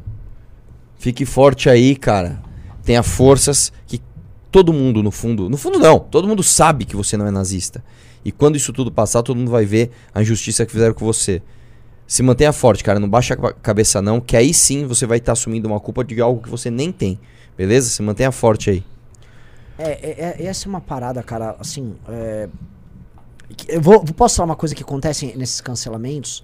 É, eu nunca tive um cancelamento, assim. Eu já tive algumas coisas polêmicas, assim tal, mas não é igual, por exemplo, que o Kim tá passando. Mas é o lance de você sentir mal por estar fazendo mal às pessoas ao redor. Pra mim, essa é a pior parte. Que é tipo assim, nossa, estão falando isso de mim, eu. eu Você enfim, parece eu um culpa, leproso, Só que eu me torno um leproso e eu tô é. atrapalhando as pessoas ao redor. Por exemplo, a primeira coisa que o Kim falou quando chegou aqui é: Puta, eu me sinto atrapalhando o Arthur, atrapalhando o Moro. Olha, mano, olha. Isso é muito ruim. Quando teve o 400 milhões, eu falei, cara, puta, eu vou atrapalhar todo mundo. Eu sou tipo o leproso do MBL, né? Tipo, é uma sensação horrorosa, velho. É, Não é? Cê- cê- Sim, é- sim, lógico. Essa é, é- a pior coisa. eu, eu acho que essa é a pior sensação. É, não tem, não tem sensação pior. E esse garoto, tava, quando ele me mandou as mensagens, ele tava mandando as mensagens muito nessa linha. Tipo assim, que ele não sabia o que fazer, se ia ficar mal pras pessoas. Tipo, parece que você foi. É, tipo, a minha família tem um nazista e sou eu, meu Deus. É mais ou menos isso. Um negócio absolutamente bizarro. Pois é, mas enfim, a gente precisa resistir a isso de alguma maneira. Eu É. acho que a gente tem que começar a. Começar não, continuar a treinar essas pessoas e buscar essas 3 mil lideranças que o Arthur falou. Como é que a gente vai formar a cabeça dessa galera para resistir? Porque assim, a onda, o avanço disso aí, eu acho que é quase inevitável. Sim. Com Lula voltando ou sem Lula voltando. Isso, é, Sim. isso, é, assim, isso é uma tendência da cultura mundial, não é uma coisa que está no Brasil, está nos Estados Unidos, está na Europa, está em todo lugar. As pessoas não conseguem mais debater, o debate público está todo viciado, travado, e o resultado sentimental, psicológico disso aí é que as pessoas se colocam na arena pública com medo. Elas estão amedrontadas, elas ficam receosas de falar as coisas. E isso é horrível. Então, assim, a gente tem que formar pessoas corajosas, que não tenham medo do cancelamento, que falem as coisas com clareza, o que tem que ser dito, que saibam entrar na polêmica, que saibam sair das polêmicas, porque também é muito importante você saber entrar e você saber sair, você ir e se defender, e é esse tipo de liderança que a gente quer montar aí no MBL. Sim, e a gente vai voltar para. A gente vai precisar disso mais do que nunca, porque a gente vai voltar. Aliás, é nem voltar, né? Vai ser uma coisa pior. Do, do Brasil pré-impeachment, né? Em que a direita era marginalizada, né? Em que era um Oh. negócio, né? Era, era, era, era um subúrbio ideológico, né? Era um negócio, uma periferia ideológica que. É, é, né, uma coisa muito lateral que, e muito pequena, e, mas isso catalisado, piorado. Né? É, com, Porque com- já teve a experiência, e a experiência, as pessoas, óbvio, elas vão identificar com o Bolsonaro. Então tem essa pecha também, eles têm um argumento. Mesmo que você não seja, por exemplo, o MBL está há três anos fazendo as críticas mais duras a Bolsonaro que existe, não só na direita, como no Brasil. Sim. A esquerda não fez nada que se compare ao MBL lutando contra Bolsonaro. Isso é um fato. A gente pega, por exemplo, todo o nosso esforço no dia 12 de setembro, esforço esse, aliás, que deve muito aos alunos da Academia MBL, porque eles fizeram um trabalho excepcional de Toda a divulgação. divulgação foi deles. A gente, porra, a gente criou uma campanha que eram os 12 trabalhos de Hércules, que consistia de várias coisas para divulgar o dia 12. Você tinha que escrever artigo de jornal, então a galera publicou nos jornais locais. Tinha que fazer um ato heróico, que era um ato criativo. Teve gente que subiu num pico, num morro, para botar lá a bandeira da turma do MBL, para divulgar as coisas. Teve gente que fez ato lá no Cercadinho, que fez ato em vários lugares. Tinham muitas atividades que nós criamos justamente para fomentar isso aí. E não teve nenhum grupo no Brasil, de direita ou de esquerda, venha de onde vier, que tenha feito o trabalho que o MBL fez para emplacar a terceira via e para tentar o impeachment do Bolsonaro.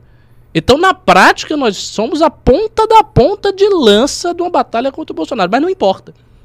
Se o PT volta, acabou isso aí. Você virou bolsonarista. Ah, você é um bolsonarista arrependido. Ah, eu passei três anos criticando o Bolsonaro, passei três anos fazendo tudo, tudo que era certo. O Kim fez vários discursos antológicos na tribuna. Ah, não interessa, você é bolsonarista arrependido. O problema é seu. Sim. Quem não tá com Lula tá com o Bolsonaro. E, e- assim. e justamente por, pela direita marginalizada que a minoria de direita que vai fazer oposição ao, ao lulismo precisa estar bem preparada, né? E, e eu acho que a gente teve uma experiência muito boa assim, com esse primeiro ano de, de academia, com todos os, os problemas que um primeiro ano de um processo de formação tem. Mas eu vi uma melhora, assim, eu fiquei, eu fiquei positivamente surpreendido no congresso do MBL em ver a, o salto qualitativo de, de coordenadores, de militantes, de alunos da academia. Assim, o cara é, é, tem mais profundidade nas ideias, o cara desenvolveu as aptidões dele, ele sabe defender com mais profundidade a política, as políticas públicas que ele defende. Você viu no campeonato de debate? No campeonato de debate, claro. Ah, você o sabe. nível já- o cara, o cara, bem, bem Já, bom o, mesmo. ó. o, o, o cara tá mais. hora você vai ser derrotado. tá mais duro, tá mais incisivo. Ele consegue jogar um tempero no debate, já dá um sarcasmo, dá uma ironia mais sofisticada. Isso, pra mim, assim, eu sou. É claro que existe talento, é claro que existem pessoas que têm aptidões natas, mas eu acredito muito no. no. no Rock Lee. né? Que é o cara que, mano, desenvolve as suas habilidades 100% pelo esforço. 100% porque o cara treinou, 100% porque é o cara Lee? estudou. É um personagem? É o personagem do Naruto, que é, é que eu não, não, não sabe. Não sabe. Ele não tem Traduz magia. assim Ele- pra. ele- assim, ele traduz é pro rock Batman. balboa, É tipo- assim. O Batman, ele desenvolveu o próprio cinto de coisas malucas. Não isso. digo isso, é, mas só que o assim, Batman ele ainda nasceu rico. É. Ah, é. O Rock ele tinha tudo contra ele é muito esforçado e pega o basicão arroz feijão com ele, mas faz um belo arroz feijão, entendeu? Entendi. Ele era o rei do arroz feijão ali. É. Tem muita gente que ganha luta assim. É, É, tem- exatamente. Não, E eu, e assim, e é- é muito- mas- É, eu adoro esse cara pra mim, hein, meu. Ele pra mim é minha referência de lutador. E o, o- o lance, assim, o que, que é a gente além disso? O exemplo que a gente dá da, da academia é. Por que, que a gente não é o movimento da Carla Zambelli? Por que a gente não é o grupo da Carla Zambelli? Ela teve um grupo que chama Nas Ruas, e hoje as postagens delas têm dão muitos views falando do Bolsonaro. Mas o que que gerou nas ruas? O que que o Nas Ruas aprovou de projeto? O que que ele barrou? É nada, ele é só um movimento de pessoas muito toscas que Cara, falam ele gerou vivo uma mito. lesão na mão do André Marinho. que é do Tomé É Abducci. Ele tomou uma, uma, uma, uma, uma chapuletada do, do André. E, É. e eles são. E eles são. Então, assim, o- o- outros grupos. Cara, o próprio bolsonarismo como um todo, o que, que o bolsonarismo produziu? Cara, claramente, assim, a gente tá junto porque a gente montou um time que gostou de estudar, que treinou várias coisas e coisas muito diferentes. O Ricardo, mano, estuda filosofia pra caramba. Ele vai muito pro campo do direito da economia. Você foi um cara que remodelou, e esse acho que é a parte mais interessante, a forma como um rapaz jovem pode confrontar pessoas com ideias diferentes de forma provocativa, sem ser desrespeitoso. Total, só fazendo um parêntese. Você sabe que o que você criou já virou um substantivo, né? É, o Mamãe Exi- Falei é- é, existe Exato. um ato engraçado, né? político É. que se chama fazer o mamãe falei. É, e a gente é verdade. pediu, É, a gente pediu para os alunos da academia, ó. Sério? Teve uma, Sim, teve uma atividade assim? Não sim, sabia não, uma cara. academia que ou uma Porra, atividade na academia disso? Eu fiquei longe, que né? consiste em executar um mamãe falei. Não, mas as pessoas É identificam sério, elas identificam Que desse jeito. demais. Por exemplo, cara. o, o Gabriel Monteiro é um cara que começou fazendo Isso, Mamãe fazendo Falei. Mamãe Ah, Falei. não, você fez a minha carreira, começou fazendo Mamãe Falei e tal coisa, tal. É, né? Então, assim, a, a, a gente É criou... tipo fazer uma gaio- gaiola de Faraday, só que é. é fazer uma- só que fazer uma mamãe falei. é, e a gente... Aliás, você sabe o que é uma gaiola de Faraday? Ah, esqueci já. É Mas eu louco, aprendi é um- no curso técnico. É um aparato de metal que isola o campo magnético do que tá dentro. E aí, o que que acontece? É, e a gente te- tem uma coisa que é muito louca, que em vez de a gente ficar simplesmente usando essas técnicas, a gente sistematizou elas. E a gente pegou um pouco de cada um, e a ideia da academia é isso, a gente pegar todas as habilidades de todo mundo nosso. Por exemplo, o maior produtor de conteúdo de mídia para rede social de política do Brasil, cara, é o Riso, que é do nosso time. E ele ensina você a produzir conteúdo de mídia para rede social. Foi o cara que basicamente carregou o impeachment, ele foi imitado por todo mundo. Não, e tem uma coisa que é o seguinte: no Brasil, há quanto tempo existe fundo partidário? partidário. Nossa, partidário, acho que desde a, de 88, acho. Desde 88? Acho, pelo Desde menos. 88, os partidos têm um negócio chamado fundação. Muita, poucas pessoas sabem disso. Quando você cria um partido e o seu partido passa da cláusula de barreira e você passa a receber dinheiro do fundo, uma parte é obrigatoriamente destinada a um negócio chamado fundação. A fundação do partido, ele é- então você tem lá, sei lá, no Podemos tem a Fundação Podemos, o Patriota, a Fundação Patriota, enfim. E essa fundação ela, ela é exclusivamente para fazer formação política. Nenhum partido, nenhum partido do Brasil fez. Ah, isso, isso Com vai- dinheiro. É. Fato. Nem, assim, ó, tô, sei lá, 200 mil reais por mês. forme alunos de política. Ou, e deixa eu te contar uma parada muito louca de- disso que tá tendo. Porque como. Eu acho assim também que um dos, dos partidos que mais utilizam bem assim a fundação ainda é o PT. É que o PT, usa, é, que usa para fazer a. Eu me lembro da, da, da pesquisa que eu li, que é, é uma das que, que ficaram mais famosas deles, que é do porquê que o Haddad perdeu a eleição na periferia, né? Que foi aquela eleição que eles descobriram, né, que a Fundação Perseu Bambo viu. Pô, é, dois exemplos de pessoas que a periferia de São Paulo é, é, é, admira, né? Tem como ídolo Silvio Santos e Lula. E aí, razões pelas quais admira. Gente que chegou de baixo e subiu pra cima pelo próprio mérito. O cara se vê no mesmo barco que o patrão ou se vê, co- vê o patrão como inimigo? O cara vê que ele é, tá no mesmo barco que o patrão. E aí eles identificam as razões pelas quais o Haddad perdeu a eleição. Porque o discurso dele de, de, de, de, né, de divisão de classe, etc., não, não pegou. Né? E a parte o da. discurso e deles a- a- cara e- de um professor. é, e, a, e a admiração pelo Lula na periferia de São Paulo tinha absolutamente nada a ver com os ideais dele. É porque era visto como um cara que saiu de baixo e foi pra cima, né? Tipo assim, se o Lula voltar a ficar tomando uns vinhos, cara, os caras, caralho, mano, do cacete, cara, nós mano, vamos tá merece. também, né? Que É. tem um discurso do Lula, acho que, não sei. Que é igual o discurso do funk ostentação, acho né? que foi no. É. É, agora é bom que as pessoas Favela vão, venceu, os presidiários vão ter, né, um, um cara pra admirar. Pô, o cara saiu da prisão e virou presidente. Nós temos, temos chance Porra. também. Ah, os defensores da política de desencarceramento vão falar, viu? É. Você pode sair da cadeia. não Ressocializou o cara tanto que hoje ele é o presidente dessa sociedade. E o. o... Puta, até o que eu que. que você tá falando? Como é cortando? Da Perseu É Abramo, fundação, Fundação. fundação, um partido. Ah, não, isso é um Academia. ponto. Não, da academia que acho que é um ponto muito louco pra gente entender. Já viram o filme Clube da Luta? Lógico. Que no É. fundo, né? Meu, quem. Digite um, você viu o Clube da Luta, digite dois, você não viu. Quem digitar dois, por favor, assista Nossa, depois. É um filme será que tem gente que não viu? magnífico. E no Clube da Luta, no fundo, foi criada uma espécie de um time, né? Um exército silencioso ao Que o redor dos Estados propósito Unidos. não era se sair na porrada. É, que não era, nunca foi um lance sobre sair na porrada. O lance do Clube da Luta é que aquilo era uma espécie de um É, movimento não dá político. spoiler É. também, né? E o, lance, o, e o lance é o seguinte: as pessoas, numa determinada parte do filme, os membros do Clube da Luta, Tem bastante dois, hein, cara? é, Caramba. É porque essa não geração filme, nova não, é. não assistiu, Puta, cara. E é, tem que assistir. é um filme E- que foi uma revolução, cara. Eu filme assisti, maravilhoso, eu fiquei. se tem. O- Um problema que a gente encara hoje é que antes você ia na locadora e alugava qualquer filme. E por incrível que pareça, hoje com plataformas de streaming, você não acha filme. Exato. Isso é, é, isso é verdade. Você Deixa eu ver se tem no Netflix, que é a mais famosa. Eu acho que tem, deve ter, né? Tem que ter, É, pô. eu mesmo só assisti, acho que por acaso, porque tava um dia passando, sei lá, no Megapix, aí eu parei e assisti. E é. Mas não Tem, é- tem no Netflix, cara, pô. Cara, assim, Clube da Luta é um filme que te. é- Ele é incendiário o filme. Se você. É tipo um V de vingança, só que bom. E eu vou falar, eu que andei falando mal de banco, assista o Clube da Luta, né? O- e o lance é E o o V de seguinte. vingança pra mim é um filme ruim. Não, mas o Clube da Luta é bem melhor do que o Não, Luta. é, V de Vingança, é, V Vingança é um filme ruim. Clube da Luta é quase a ideia do V de Vingança, só que muito bom. Ah, Agora só um detalhe, o cara botou aqui, né? Pô, a regra número um do Clube da Luta é não falar sobre o Clube da Luta. né? A, gente tá quebrando, a gente tá quebrando a regra do Clube da Luta. Não, a gente não falou. Bom, Eu falei, É. não dei spoiler. é verdade, falamos. você não, mas eu, eu já quebrei a regra, vou tomar umas porradas do Brad Pitt. Então o que acontece? Em algum momento do filme, alguns caras que são do Clube da Luta estão andando na rua e, eles se reconhecem, tipo assim, um segurança de um banco, um vendedor de uma sim, loja, eles sim. se olham, um com olho roxo, outro meio que tipo. E o que que tá acontecendo na academia, né? É, isso eu não posso falar até pra preservar, mas tem vários alunos da academia que se, se tornaram. é, não vários, mas alguns se tornaram assessores parlamentares em diferentes estados. Então, e trabalham com políticos que até não tem a ver com o ideário do MBL, mas já é um cara nosso infiltrado lá. Concordo plenamente. É. É. Importantíssimo Isso. fazer isso. Já tá essas caçando umas gorduras nos hospitais da É, região. é. É.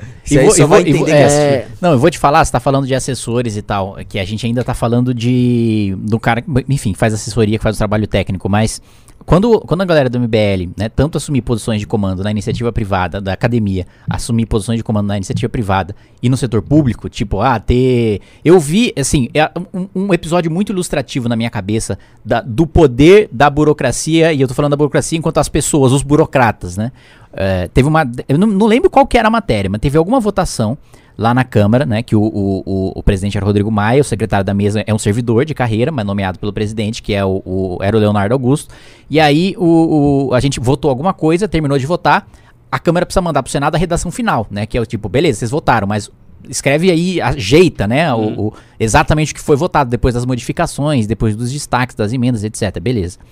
Aí o Bandeira, que era o secretário-geral do Senado, perguntou: é, olha, a gente quer votar hoje, tal, o presidente Davi quer votar, botar em pauta hoje tal. Quanto tempo vocês demoram pra fazer a redação final, mandar aqui pra gente, pra gente votar hoje?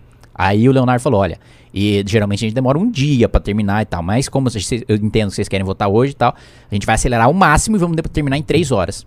Aí o Bandeira falou: Puta, três horas? Não dá tempo, mas deixa comigo. O que, que o Bandeira fez? O Bandeira colocou em pauta um projeto que teoricamente não existia, porque não tinha sido votado ainda pela Câmara, não estava com a redação, não recebeu o Senado. Os senadores votaram um projeto que não existia, sem ninguém saber o que estava escrito. E daí, quando o, o Leonardo mandou a redação final pro Senado, o Bandeira falou: não, já aprovamos. Esse é o poder da, esse é o poder da máquina. Tipo, que isso, isso assim, quantos caras sabem disso? Tipo, o presidente da Câmara, o presidente do Senado, os dois SGMs e eu que tava do lado. Tipo, Quer um outro esse, é o, esse é o poder do. Tipo, o cara fez os senadores, um Senado inteiro, a Câmara Alta da República, votar um texto que não existia. Cara, é- e- e isso, é, isso é muito louco. Agora, as pessoas também não entendem, por exemplo, que boa parte dos despachos dos juízes não são os juízes que fazem. São É os lógico, assistentes. é lógico. Boa parte das aulas nas universidades não são dadas pelo professor titular, mas pelos professores assistentes. E as provas também são corrigidas por eles. Ou seja, nós precisamos formar eh, justamente esse exército silencioso que vai estar ocupando esses espaços. Imagina o seguinte: ano passado entraram assim, al- alguns milhares na academia. Essas pessoas já estão espalhadas, construindo a carreira, mas já com essas habilidades. Eu tenho uma experiência, cara, que foi muito louca no ano passado, que pô, Cara, aconteceu esse ano. desculpa, só- posso só pôr um áudio aqui? Um áudio verídico? Ah, Tem um cara, ele é frentista de posto. É que eu não sei se vai ficar muito rasgação de seda. Não, é, é o quê? Ele mandou um áudio desse- disso, de como a, a vida do cara muda. Curti muito o áudio aí, mas vou te dizer, meu irmão, é, é, eu, fico, eu tava tentando digitar, mas foda. Eu gosto de falar, quando, quando é mais sincero, assim, é. Educação é tudo, cara, é tudo, é tudo. É sabedoria, ensinamento. E tu tem uma significância muito grande, tu sabe disso. É, isso eu falo do fundo do meu coração. Tenho dois filhos aqui, cara, que, que gostam já de ti. E segue teu trabalho aí, cara. Segue teu trabalho, tu vai ter apoio. Tu vai ter apoio, né? As coisas estão acontecendo na minha vida de fato, tá entendendo? Eu até depois eu te conto a fofoca, conforme for, for acontecendo com o tempo, tá? Isso daí é uma gratidão eterna, porque a gente não tá falando de política só, a gente tá falando de, de, uma, de portas na minha vida que estão se abrindo e tu tem uma, uma significância enorme nisso, tá? Tu, porra, do caralho, cara, do caralho mesmo. Muito obrigado, tá, meu amigo? Muito obrigado mesmo. Cara, é isso. O cara tá mudando de vida por causa disso, velho. É, isso, isso, cara, isso é, é a materialização de uma coisa que você imagina um dia e fala, será que um dia vai acontecer? Ah, acho que muito distante. Mano, e o cara existe. Eu encontrei ele no congresso. Eu É, acho que você é encontrou muito ele também. Ele também- eu eu troco quero, não, não com vou ele, é um falar o nome dele, não sei se ele quer, né? Mas é, enfim. É um gaúcho. E ele falou, cara, eu sou frentista, comprei teu curso de comunicação, deu um e cara, esse curso mudou minha vida, você nem imagina. Agora, você imagina você entrar pra um clube. É. Que é como a gente forma curta. Eu vou contar uma, uma história de- dessa da academia. Eu pego o Uber sempre na região onde eu moro, moro na região do Brooklyn, aqui em São Paulo. E às vezes pego o mesmo motorista. Então isso aconteceu duas vezes. E aí eu peguei o carro, né? Eu entrei no carro, entrei no banco de trás, dei oi pro motorista e tal. E aí começo a mandar mensagens tal no MBL e tal. E eu tinha mandado compartilhar alguma coisa. Aí ele. Quer que eu compartilhe aqui também, Renan? Aí eu. Mano, é, ó, tem uma cena no Clube da Luta que é exatamente isso, cara. É que eu- a cena que ele vai comer, aí o garçom chega, tipo. Você não lembra dessa cena? o- não, não lembro. Mini spoiler, o cara vai comer, aí ele chega num restaurante, pede uma bebida, aí o, o- o garçom olha, aí quando ele olha pro garçom, o garçom tá tipo machucado aqui Ah. com um band-aid. Aí tipo, eles se olham e tipo. Tipo, finge que nada aconteceu, mas tipo. Isso é muito louco. E, Isso e é muito louco. Aí o cara avisou, quer que compartilhe? Não, eu tô, eu tô a par da treta. Vamos pra cima. Aí eu, ah, não, você conhece Belly. Eu sou teu aluno, Renan. Aí eu, Nossa. aí eu Meu aluno. pô, que, do- que demais. Ele, não, e eu tô aqui, ó, ó aqui o grupo de WhatsApp dos motoristas, mano, tô tudo jogando as ideias aqui, tô convencendo a galera, tal, blá, blá, blá. E aí ele falou assim, é, e o preço da gasolina, meu, eu já tô explicando que não tem esse papo do Bolsonaro, não. não deixei bom, colar essa conversa bom. mole do Bolsonaro, não, do ICMS e tal. Eu, ah... É isso aí. Aí ele me deixou aqui. Aí é o MBL? Aí eu falei, lógico, porra, que demais. Aí eu falei, mano, entra aí. Aí eu fiz o cara vir aqui, tirou foto aqui dentro, tudo. Cara, esse é o tipo, o exército que a gente vai montando. Só que esse cara tá virando uma, uma liderança no universo de motoristas que ele faz parte. Outro garoto numa faculdade dele.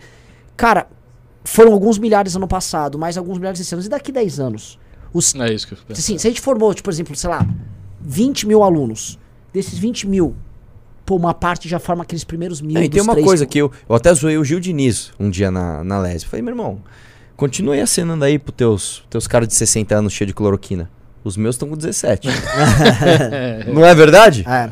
É verdade, meu irmão. Porque assim, majoritariamente, essa a, ideia. a, a, a, a nova geração que vai vir e vai é, ser a geração que vai trabalhar, que vai pagar impostos, que vai consumir notícia, que vai ser a notícia, é a geração que hoje está falando mais de política. A esquerda está fazendo o papel dela. Tá fazendo. Eles estão formando os jovens psolistas, petistas. Você vai ali no colégio, no, no- não é no Dante, no Santa Cruz. Ali o Boulos é líder, irmão.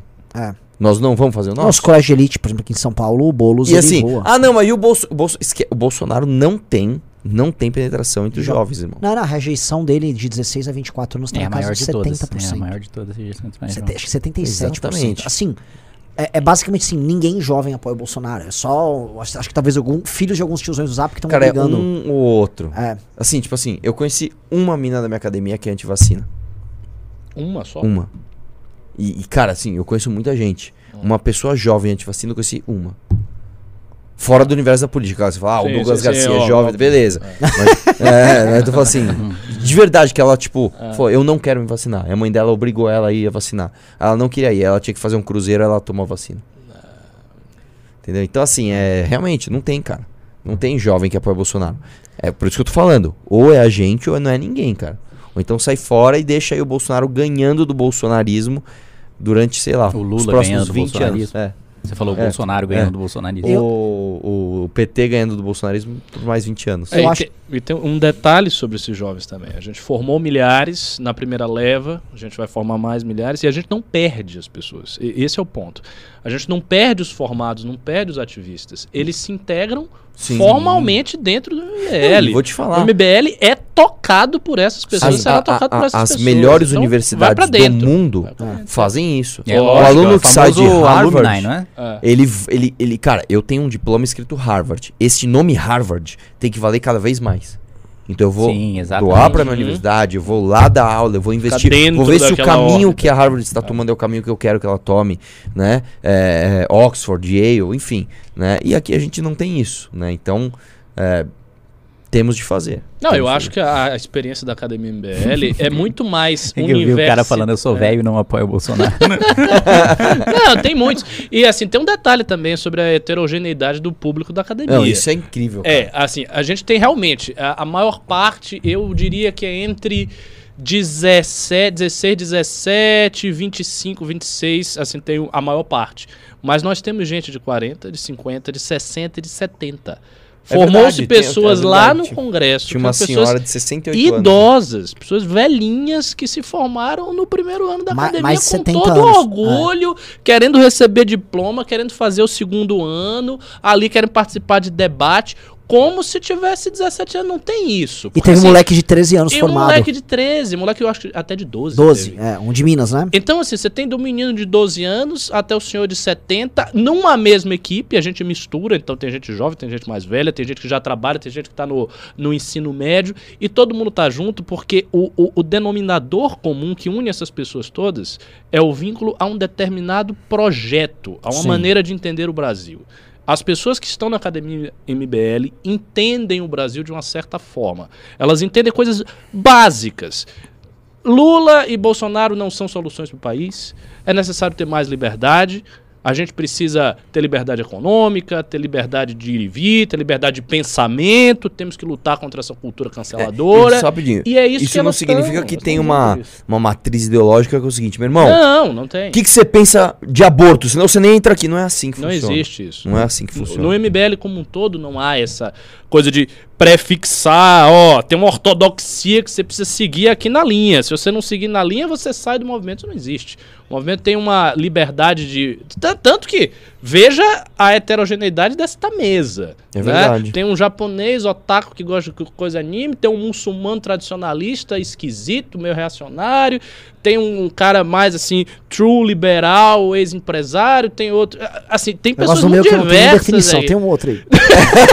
Realmente não há. É porque você é muito complexo, Renan. Seus É, o Renan é um cara é- complexo. é difícil ele é, definir, não dá. né? O Renan, ele não se encaixa muito em rótulos, porque cada rótulo vem com alguma aresta que ele não, que ele não É encaixa. esquisito mesmo. tipo, É, eu, ah. eu ia dizer que assim, tem uma liderança liberal pró-indústria, que é o Renan. É, tem pessoas assim, muito É muito diversas diferente. aqui. E a gente tá falando de quatro pessoas. Se você pegar o MBL todo, nossa senhora, tem, tem de tudo. Mas existem alguns pontos que unem todo mundo. Agora, Que é uma certa ideia de Brasil. uma pergunta pra vocês. Ah. É, a gente vai colocar técnicas pra enfrentar cancelamento. Que o pessoal pediu. A gente fez a enquete lá, pediu. Claro. A gente tem que meter Bora, isso. Isso é uma coisa que a gente claro. não tinha colocado. Bora, a gente tem que bora. ensinar as pessoas a fazer isso. Mais uma Até matéria. porque se a pessoa. Uma que coisa assim. uma. Pensa o seguinte: um- uma pessoa que tá estudando aqui, uma, uma moça, um cara. Pensa que o PT voltou. PT voltou, o cara tá fazendo uma faculdade dele, levantou a mão. Professor, mas isso aqui que você tá falando. Imagina a perseguição nesse cenário. Sabe o que a gente pode fazer? É, Agora dentro você do falou micro-universo dessa pessoa, Gigantesca. ela precisa saber. É. Não, eu ti- eu tive uma ideia. Tive uma ideia. A gente, a gente tem hoje 10 matérias no primeiro ano. 10 matérias. Tem mais, hoje, hoje já tem mais de. oit- Eu tenho 80, 90 horas de aula só nessas matérias que já estão lá gravadas. Ou seja, o conteúdo é gigantesco. Eu acho que a gente pode acrescentar uma matéria específica sobre isso.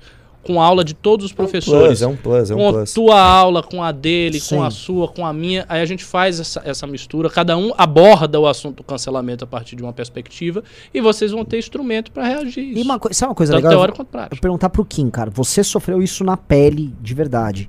A gente poderia, ah, nisso, a gente explicar. E a gente, isso eu tô falando agora, tô te jogando a, a bucha agora. A gente explicar esse processo. Tipo assim, como é que é receber a bomba, como é lidar aquelas primeiras 24 horas, como você reage, o que, que você tem que passar, o que, que você não pode passar, porque todo mundo quer obter de você uma humilhação pública. Isso. Né? E aí, a partir do momento que você se humilhou, é que você se acabou, é porque ninguém vai te perdoar. E aí, eles só vão linchar ainda mais. Então, assim, pro cancelador, que não é uma pessoa que tá indo pra cima de você honestamente, você tem que estar, mano, com a espinha ereta e a cabeça erguida. E tipo, a gente viu, tipo, quem, sabe, porra, corroído por dentro, uma pá, segurou a onda dele, sabe? E a gente contar como, como é, sabe? Tipo assim, a gente dá. O que, que a gente fez pra poder enfrentar essa onda? Que, assim, quem viu ontem, nosso dia de trabalho ontem, foi uma loucura, né? Assim, parou a vida de todo mundo é, para poder enfrentar. E são os micro detalhes que ninguém vê, né? Como, como você se articula contra quem tá articulado pra acabar com você. Então, como a gente operar isso, acho que isso é uma coisa pra gente ensinar, porque tá na vida das pessoas. Uhum. Né? Até perguntar pra galera aqui, quem no chat, quem já foi cancelado de alguma maneira, seja num grupo de WhatsApp da família, seja por falar alguma coisa diferente no Escola, trabalho, na escola, seja por ter, pô, eu sou evangélico, aí a galera na minha faculdade fala, me tira Eu onda. gosto do MBL. Eu gosto do é um MBL, grande motivo de é, cancelamento. Sim. Digite 1. Quem nunca, tipo, nunca teve um problema assim, digite 2. Porque isso tá ficando cada vez mais recorrente e eu acho que tem que ser uma coisa pra gente agregar. E aí pedir pra galera, eu faço tipo, quem o Arthur sabe fazer pedido melhor, pra fazer a pré-inscrição, porque a gente vai selecionar as pessoas naquele teste da matriz de personalidade, Isso. né? O, o, o cara, quando ele se faz pra inscrição, ele já é colocado na. Ele na- vai, ele vai responder um pequeno questionário, não tenham medo do questionário, a gente tá recebendo tudo, e aí a gente vai começar a fazer assim, uma pré-seleção. Isso. É uma pré-seleção, porque assim, se o cara manda o questionário... Não é um negócio de Atenas. Ainda Esparta, não. Ainda não. Os caras que forem pré-selecionados aí, esses caras vão pra matriz. E seja sincero, cara, no questionário. Isso é outra É. coisa. O cara. Sim, Ai, mesmo o que, que será que o se- MBL quer? Vou responder. É, não, cara. Não, não. se você não o que for você sincero, é. não vai funcionar. Não vai- Exatamente. Mesmo porque é o seguinte, o- a tua sinceridade vai te colocar no melhor lugar. Né? Uhum. É, que eu, eu posso dar esse exemplo. Por exemplo, se eu sou um cara de Atenas e eu acho que, ai, pô, eu tenho que mostrar que eu sou bom em organizar militância, eu vou cair em Esparta e na minha cara. Exato. E muita Seja gente, você. vou falar a verdade, fez o teste ano passado e tem pra agradar. E pra, É, se colocando como super-homem em em tudo. mano. É, aí, aí você vai ver forças do cara. Pô, o cara é tudo. Deus. Tipo assim, ó. A gente Eu viu vou, isso eu vou dar um bastante. exemplo, eu vou dar um exemplo. forças vai. do cara. O cara é o Dr. Manhattan. No meu- no Ele meu os outros. Paixão pelo conhecimento. Eu não sou um cara que de zero a, de menos 3 a mais 3, eu tenho paixão pelo conhecimento mais 3. O Ricardo é muito mais assim. Exatamente. Então, pô, seja sincero, eu nem lembro que eu respondi no meu, mas sei lá, vou colocar um. Né? Pra menos, eu encaro que você despreza, que você não liga por coisa. Não, lógico que eu ligo, mas não sou apaixonado. Então, vou colocar um. Aí tinha lá assim. é, Lembra uma pergunta de Atenas? Uma pergunta, ah, se você tem dificuldade de falar em público, Aí o meu já Se você coloquei, por tem- exemplo, esse eu coloquei mais três, porque eu sou eu, eu não tenho dificuldade nenhuma em se falar você em público. tem ah, medo de se colocar em situações arriscadas. Sim, mais Nossa, três o, eu coloquei o, risco também. do Arthur- o risco seu foi. tipo, Foi lá em cima, É. beleza. Aí, por exemplo, tinha, tinha outros que era assim, é, é, Como é que era? Tipo aquela do. do ah, o- a pessoa falou pra você não usar, guardar essa camiseta. Aí essa pessoa usou essa camiseta como pão de chão. Como que você Ela- se repudia Ah, muito isso é pra isso? pegar a pô? lealdade. Isso é pra É. definir se é da casa Esparta. Então, mas não fala o que que é. O lance ah, é o seguinte. Deus, já tô entregando. É, Vamos mudar as perguntas! Por exemplo, essa daí. E aí, assim, as pessoas ficam, ah, eu vou colocar tudo no máximo que eu sou o cara. Não, cara, seja sincero, coloque o que você tá sentindo. E uma coisa importante de lembrar é o seguinte: aquele momento em que você está respondendo aquela pergunta é uma fotografia de como você está naquele momento. Dali um ano, você pode estar completamente diferente. né? Um cara que eu sempre cito, o Andreas. Cara, o Andreas, eu conheci o Andreas. Na época que o apetite dele por risco era, mano, conta giro. Tá, tá, tá, tá, tá, tá, tá. O Hoje quê? o Andreas. O, É sério? É, é, é, eu O falo An- isso. Não, isso, isso O não é meu, o. Andreas fazia motocross comigo. Nossa, isso é muito estranho. Nós somos comprar os, equipa comprar que os equipamentos de que que motocross? Que juntos em muito. 2008. Nós fomos Parei, na loja, fizemos dois pacotes e pagamos mais barato que a gente comprou dois de tudo. Duas botas, duas calças, dois capacetes. du- A gente comprou, foi, e aí de repente o cara mudou a personalidade dele, assim, uf, ele foi pro outro lado. Hoje você fala pra sei lá, você tem que cortar a unha aí, mas e se eu me cortar? É assim, não é assim? Sim, é, é, é exato. Ele era o contrário, cara. Ele era, meu, vamos fazer, vamos, vamos arrebentar, vamos fazer isso que lá. Uau, caramba. É, então, assim, a fotografia, a sua fotografia vai mudando ao, redor, ao longo Sim. do tempo, né? E, e algumas coisas se mantêm, ou- outras coisas se acentuam, outras coisas vão diminuindo. E é muito interessante, porque é um teste também de autoconhecimento, né? Muita Sim. gente também não se conhece. E lembrando que assim, a gente vai pegar o você tem que ser honesto no teste, muito honesto, porque a gente vai moldar você e vai te dar missões baseadas nisso. Então, se você fez um teste honesto, que você tem um perfil intelectual, a gente vai trabalhar pra você ser um cara com perfil intelectual foda. Se você é um cara com perfil de liderança, a gente vai colocar em posições de tomada de decisão que você como líder vai ter que agir. E se você é uma pessoa que tem afeição ao risco, gosta de falar em público, desafiar outras pessoas, quer debater e tal, mesma Você é um coisa. representante muito bom. É. Não- Então, é, Não, as e- próprias disciplinas, né? As matérias que, o, que a grade curricular ali da academia é com base na- nas aptidões do cara. Se o cara mente nas aptidões, aí ele vai pegar uma matéria que ou ele acha muito chato, ou ele vai ter uma dificuldade gigantesca pra fazer a prova, pra pra conseguir se formar. Aí ele não vai se formar, ah, pô, não me formei porque é burro. Não, porque você mentiu no teste. É, mas que você foi pra uma aptidão que não é sua, né? Não, Sei eu- você é um, pe- você é um peixe assim, e você é. se matriculou no ciclismo, né? Não vai Teve algumas certo. pessoas que mentiram no teste. É, menti é mentiram no teste. É, ou tinham uma visão muito boa de si próprias. E aí é, falavam que eram muito extrovertidas e tinham muita propensão ao risco. Nossa, gente E aí deu missões pra elas de fazer mamãe falei pra essas pessoas. ah, eu quero não saber nem falar. Ah, mas, ah, eu não- pô, mas você falou que você é o, é o, você é o falastrão, você é o, o conversador. E, e, cara, às vezes você pode ser, você pode se achar, e é verdade isso, ruim em tudo. Você não sabe ainda o que você é. Beleza, põe lá. Você, é um, você tem um potencial a ser conhecido ainda. Sim. Você não sabe o que você, o que você é bom. Eu seria Né? muito modesto. né, é, é, Cara, na boa. Assim, aconteceu comigo isso na minha vida. Eu entrei pra fazer engenharia, faculdade de engenharia química. Faculdade de engenharia química, cara, você tem que estudar, velho, pra caralho. E eu não gostava de estudar a parte matemática da coisa. Eu adorava a parte pragmática. Laboratório, química, física. Agora, álgebra linear, geometria analítica, eu ia mal. E no meio do caminho eu percebi, eu não deveria ter feito engenharia química. Eu deveria ter feito química. Hum. Só que aí no meio do caminho eu já tinha empresa aberta tal. Eu falei, meu, você quer saber? Eu vou focar nas empresas. E aí eu foquei e deu certo. Mas no meio do caminho você vai também se. E foi nessa época, eu entrei na faculdade com 17 anos. Né? Então é, é isso. Eu acho que é isso, galera. Assim, treinar, montar o time e preparar a base pra gente enfrentar o turbilhão infernal que tá vindo. Tá? Novamente, o cancelamento que rolou nesses últimos três dias é o maior de todos que já houve no Brasil, tá? E o 2022 só começou. Então, ou a gente monta. E assim, prepara. Ou você se conhece pra poder enfrentar o adversário, ou também você não vai saber o que você vai fazer. O link tá aqui na tela, academia.mbl.org.br. Mas se você der um Google, se escrever Academia MBL, vai ter o link lá. Você, você, você já clica e você se inscreve. Faça a inscrição. Você responda o questionário Rapidão, o. Alisson falou assim: pode falar meu nome sim. É o Alisson, do Rio Grande do Sul. É o grande Alisson, que vai ser, mano, o coordenador nosso lá. O cara é foda. Grande Alisson. Eu acho que é isso. Acho que quem quer dar um recado, especialmente você que tem muita gente te apoiando aqui no chat. Sim, não. Primeiro, obrigado mais uma vez aí pelo apoio de todos, né? Pode ter certeza que é com esse apoio, para representar esse apoio, que eu vou continuar, né? E, e vocês não tenham dúvida de que vou.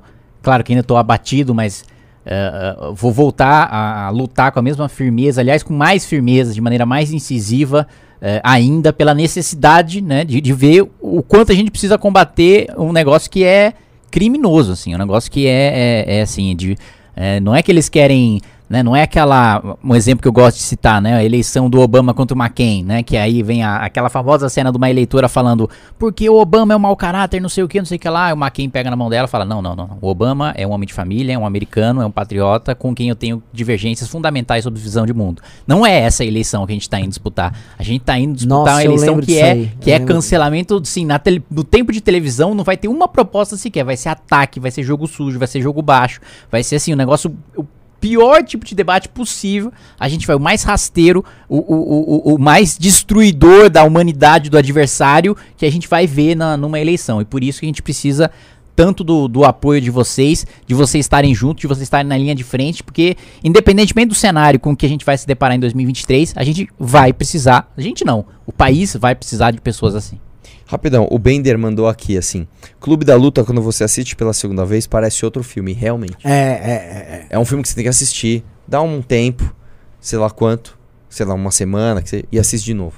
é, é, não, Você é, precisa, é- cara. Faz bem pra você. É um filme que é disruptivo. Ele muda, assim, a tua visão de ver as Vou coisas. deixar a missão pra galera. Façam a inscrição. Já agora, façam a pré-inscrição. E pra entender o- tudo isso que a gente falou, tire agora, hoje é quinta-feira, tire os próximos dois dias pra assistir o Clube da Luta. Aí você vai entender porque você fez a inscrição, você vai falar, oh my god. Aí vocês estão entendendo também por que, que a gente tá de Tem pé. no Netflix, cara, Tem. rapidão. Por que, que a gente tá de pé no meio dessa treta toda e por que estão tentando destruir a gente? Tem algo de especial que tá sendo feito e você tá sendo convidado pra fazer parte disso.